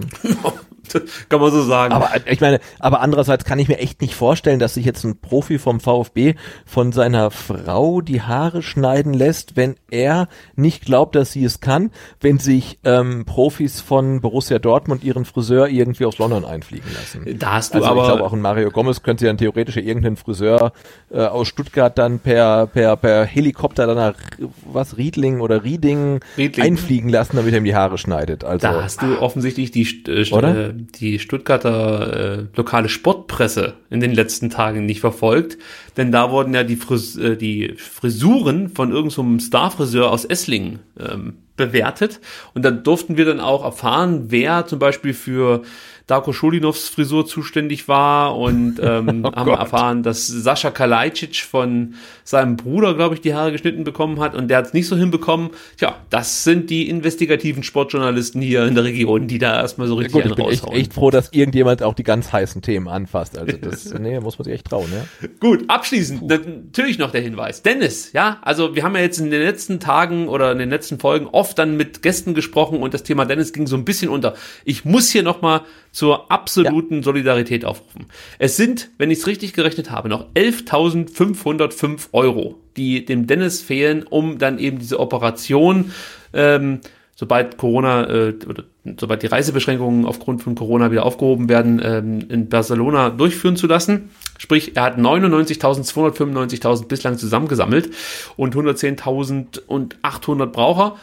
Äh, ja, also unterstützt, das will ich eigentlich damit sagen, schon unterstützt bitte den Dennis noch. Ähm, dass er irgendwie diese 11.505 Euro zusammenbekommt. Und wir sind momentan auch in heißen Verhandlungen mit jemandem, der vielleicht noch so eine Aktion geplant hat. Das kann man, glaube ich, schon mal so sagen. Also vielleicht klappt das ja. äh, und vielleicht können wir da noch was anleiern und ähm, die, die Spendenbereitschaft von diversen Leuten ähm, ja, nochmal neu entfachen. Also das äh, wäre Genau, aber auch ohne Aktion. Toll, ich denke, ja. die, die, die 100.000, die können wir doch diese Woche mal voll machen, oder? Das sind noch 700, na komm, das sind 700 Euro. Jetzt äh, nochmal äh, Twitter, Instagram, Facebook, also alles, was ihr habt, alles, was wir haben, ähm, nochmal äh, teilen, spenden und überhaupt. Also das, machen, lass, lass uns mal die 100.000 voll machen. Also, dann ist das das Ziel für die nächsten sieben Tage, 100.000 voll machen. Ähm, ihr findet einen Link zur GoFundMe-Kampagne von Dennis bei uns auf äh, vfbstr.de. Da gibt es jetzt immer Show Notes, ähm, die allerdings nur daraus bestehen, ähm, dass eben Dennis geplagt wird und wir unsere Twitter- und ja, Twitter-Accounts äh, hinterlegen. Ähm, aber immerhin gibt's das jetzt. Und da könnt ihr dann, wie gesagt, draufklicken und, äh, was weiß ich, einen Euro oder von mir aus auch 100 Euro spenden äh, und den Dennis somit helfen. Gut, Sebastian, haben wir sonst noch Themen? Gibt's bei dir noch was? Vertikalpass, steht da was an? Weißt du was? Oh, ja, wir haben einen Text in Entwürfen. Ich glaube, der kommt diese Woche. Oh, ähm, der, der, wird, der, der, der ist gut. Ähm, der wird, der wird nett. Ähm, aber ansonsten, nö, sind wir auch gerade so ein bisschen. Hm, ja, so Corona-Pause. Standby halt, ne? Aber nee, alles gut. Also dann folgt dem Sebastian auf Twitter. Ed Butze ist der Twitter-Account. Auch weiterhin werdet ihr damit Qualitätsnews äh, versorgt und mit ganz großartigen ähm, äh, was sind denn das so, so sind ja keine sind ja keine Drohnenaufnahmen diese App, die du da hast, sondern was ist das so, so 3D-Grafiken von deinen Radtouren, oder? So kann man das nennen. Äh, ja, Real Life ist das, ne? Das Toll. Äh, äh, Laufen, Radfahren kannst du, also egal, Hauptsache du bewegst dich und äh, die App zeichnet dann halt so deine Strecke ein bisschen nach. Natürlich, je weiter du läufst, fährst, also dich bewegst, desto ähm, schöner ist halt dann der, der Effekt, ja. Das sieht toll aus und natürlich dann auch die Tweets, die sind auch hervorragend. Also von daher, Ed Butze folgt dem Mann, äh, da macht man nicht viel falsch. Und wenn ihr schon auf Twitter unterwegs seid, dann könnt ihr natürlich auch gleich noch dem Vertikalpass folgen, Ed Vertikalpass, um den anstehenden Artikel für diese Woche auf keinen Fall zu verpassen. Also macht das, liked die Beiträge, teilt die Beiträge, sorgt dafür, dass der Vertikalpass auch in Sphären vordringt, in denen er bislang noch nicht bekannt ist. Äh, würde mich zwar wundern, dass es die gerne, gibt, gerne. Ja nicht, ja. Gut, dann äh, vielen Dank, würde ich sagen, für eure Aufmerksamkeit. Vielen Dank, Sebastian, dass du dir wieder Zeit genommen hast. Wir hören uns nächste Woche ja, wieder. Gerne, gerne. Und dann ähm, bin ich gespannt, ob es eine Entscheidung gibt in Sachen Geisterspiel. Bis dann. Ciao. Tschüss.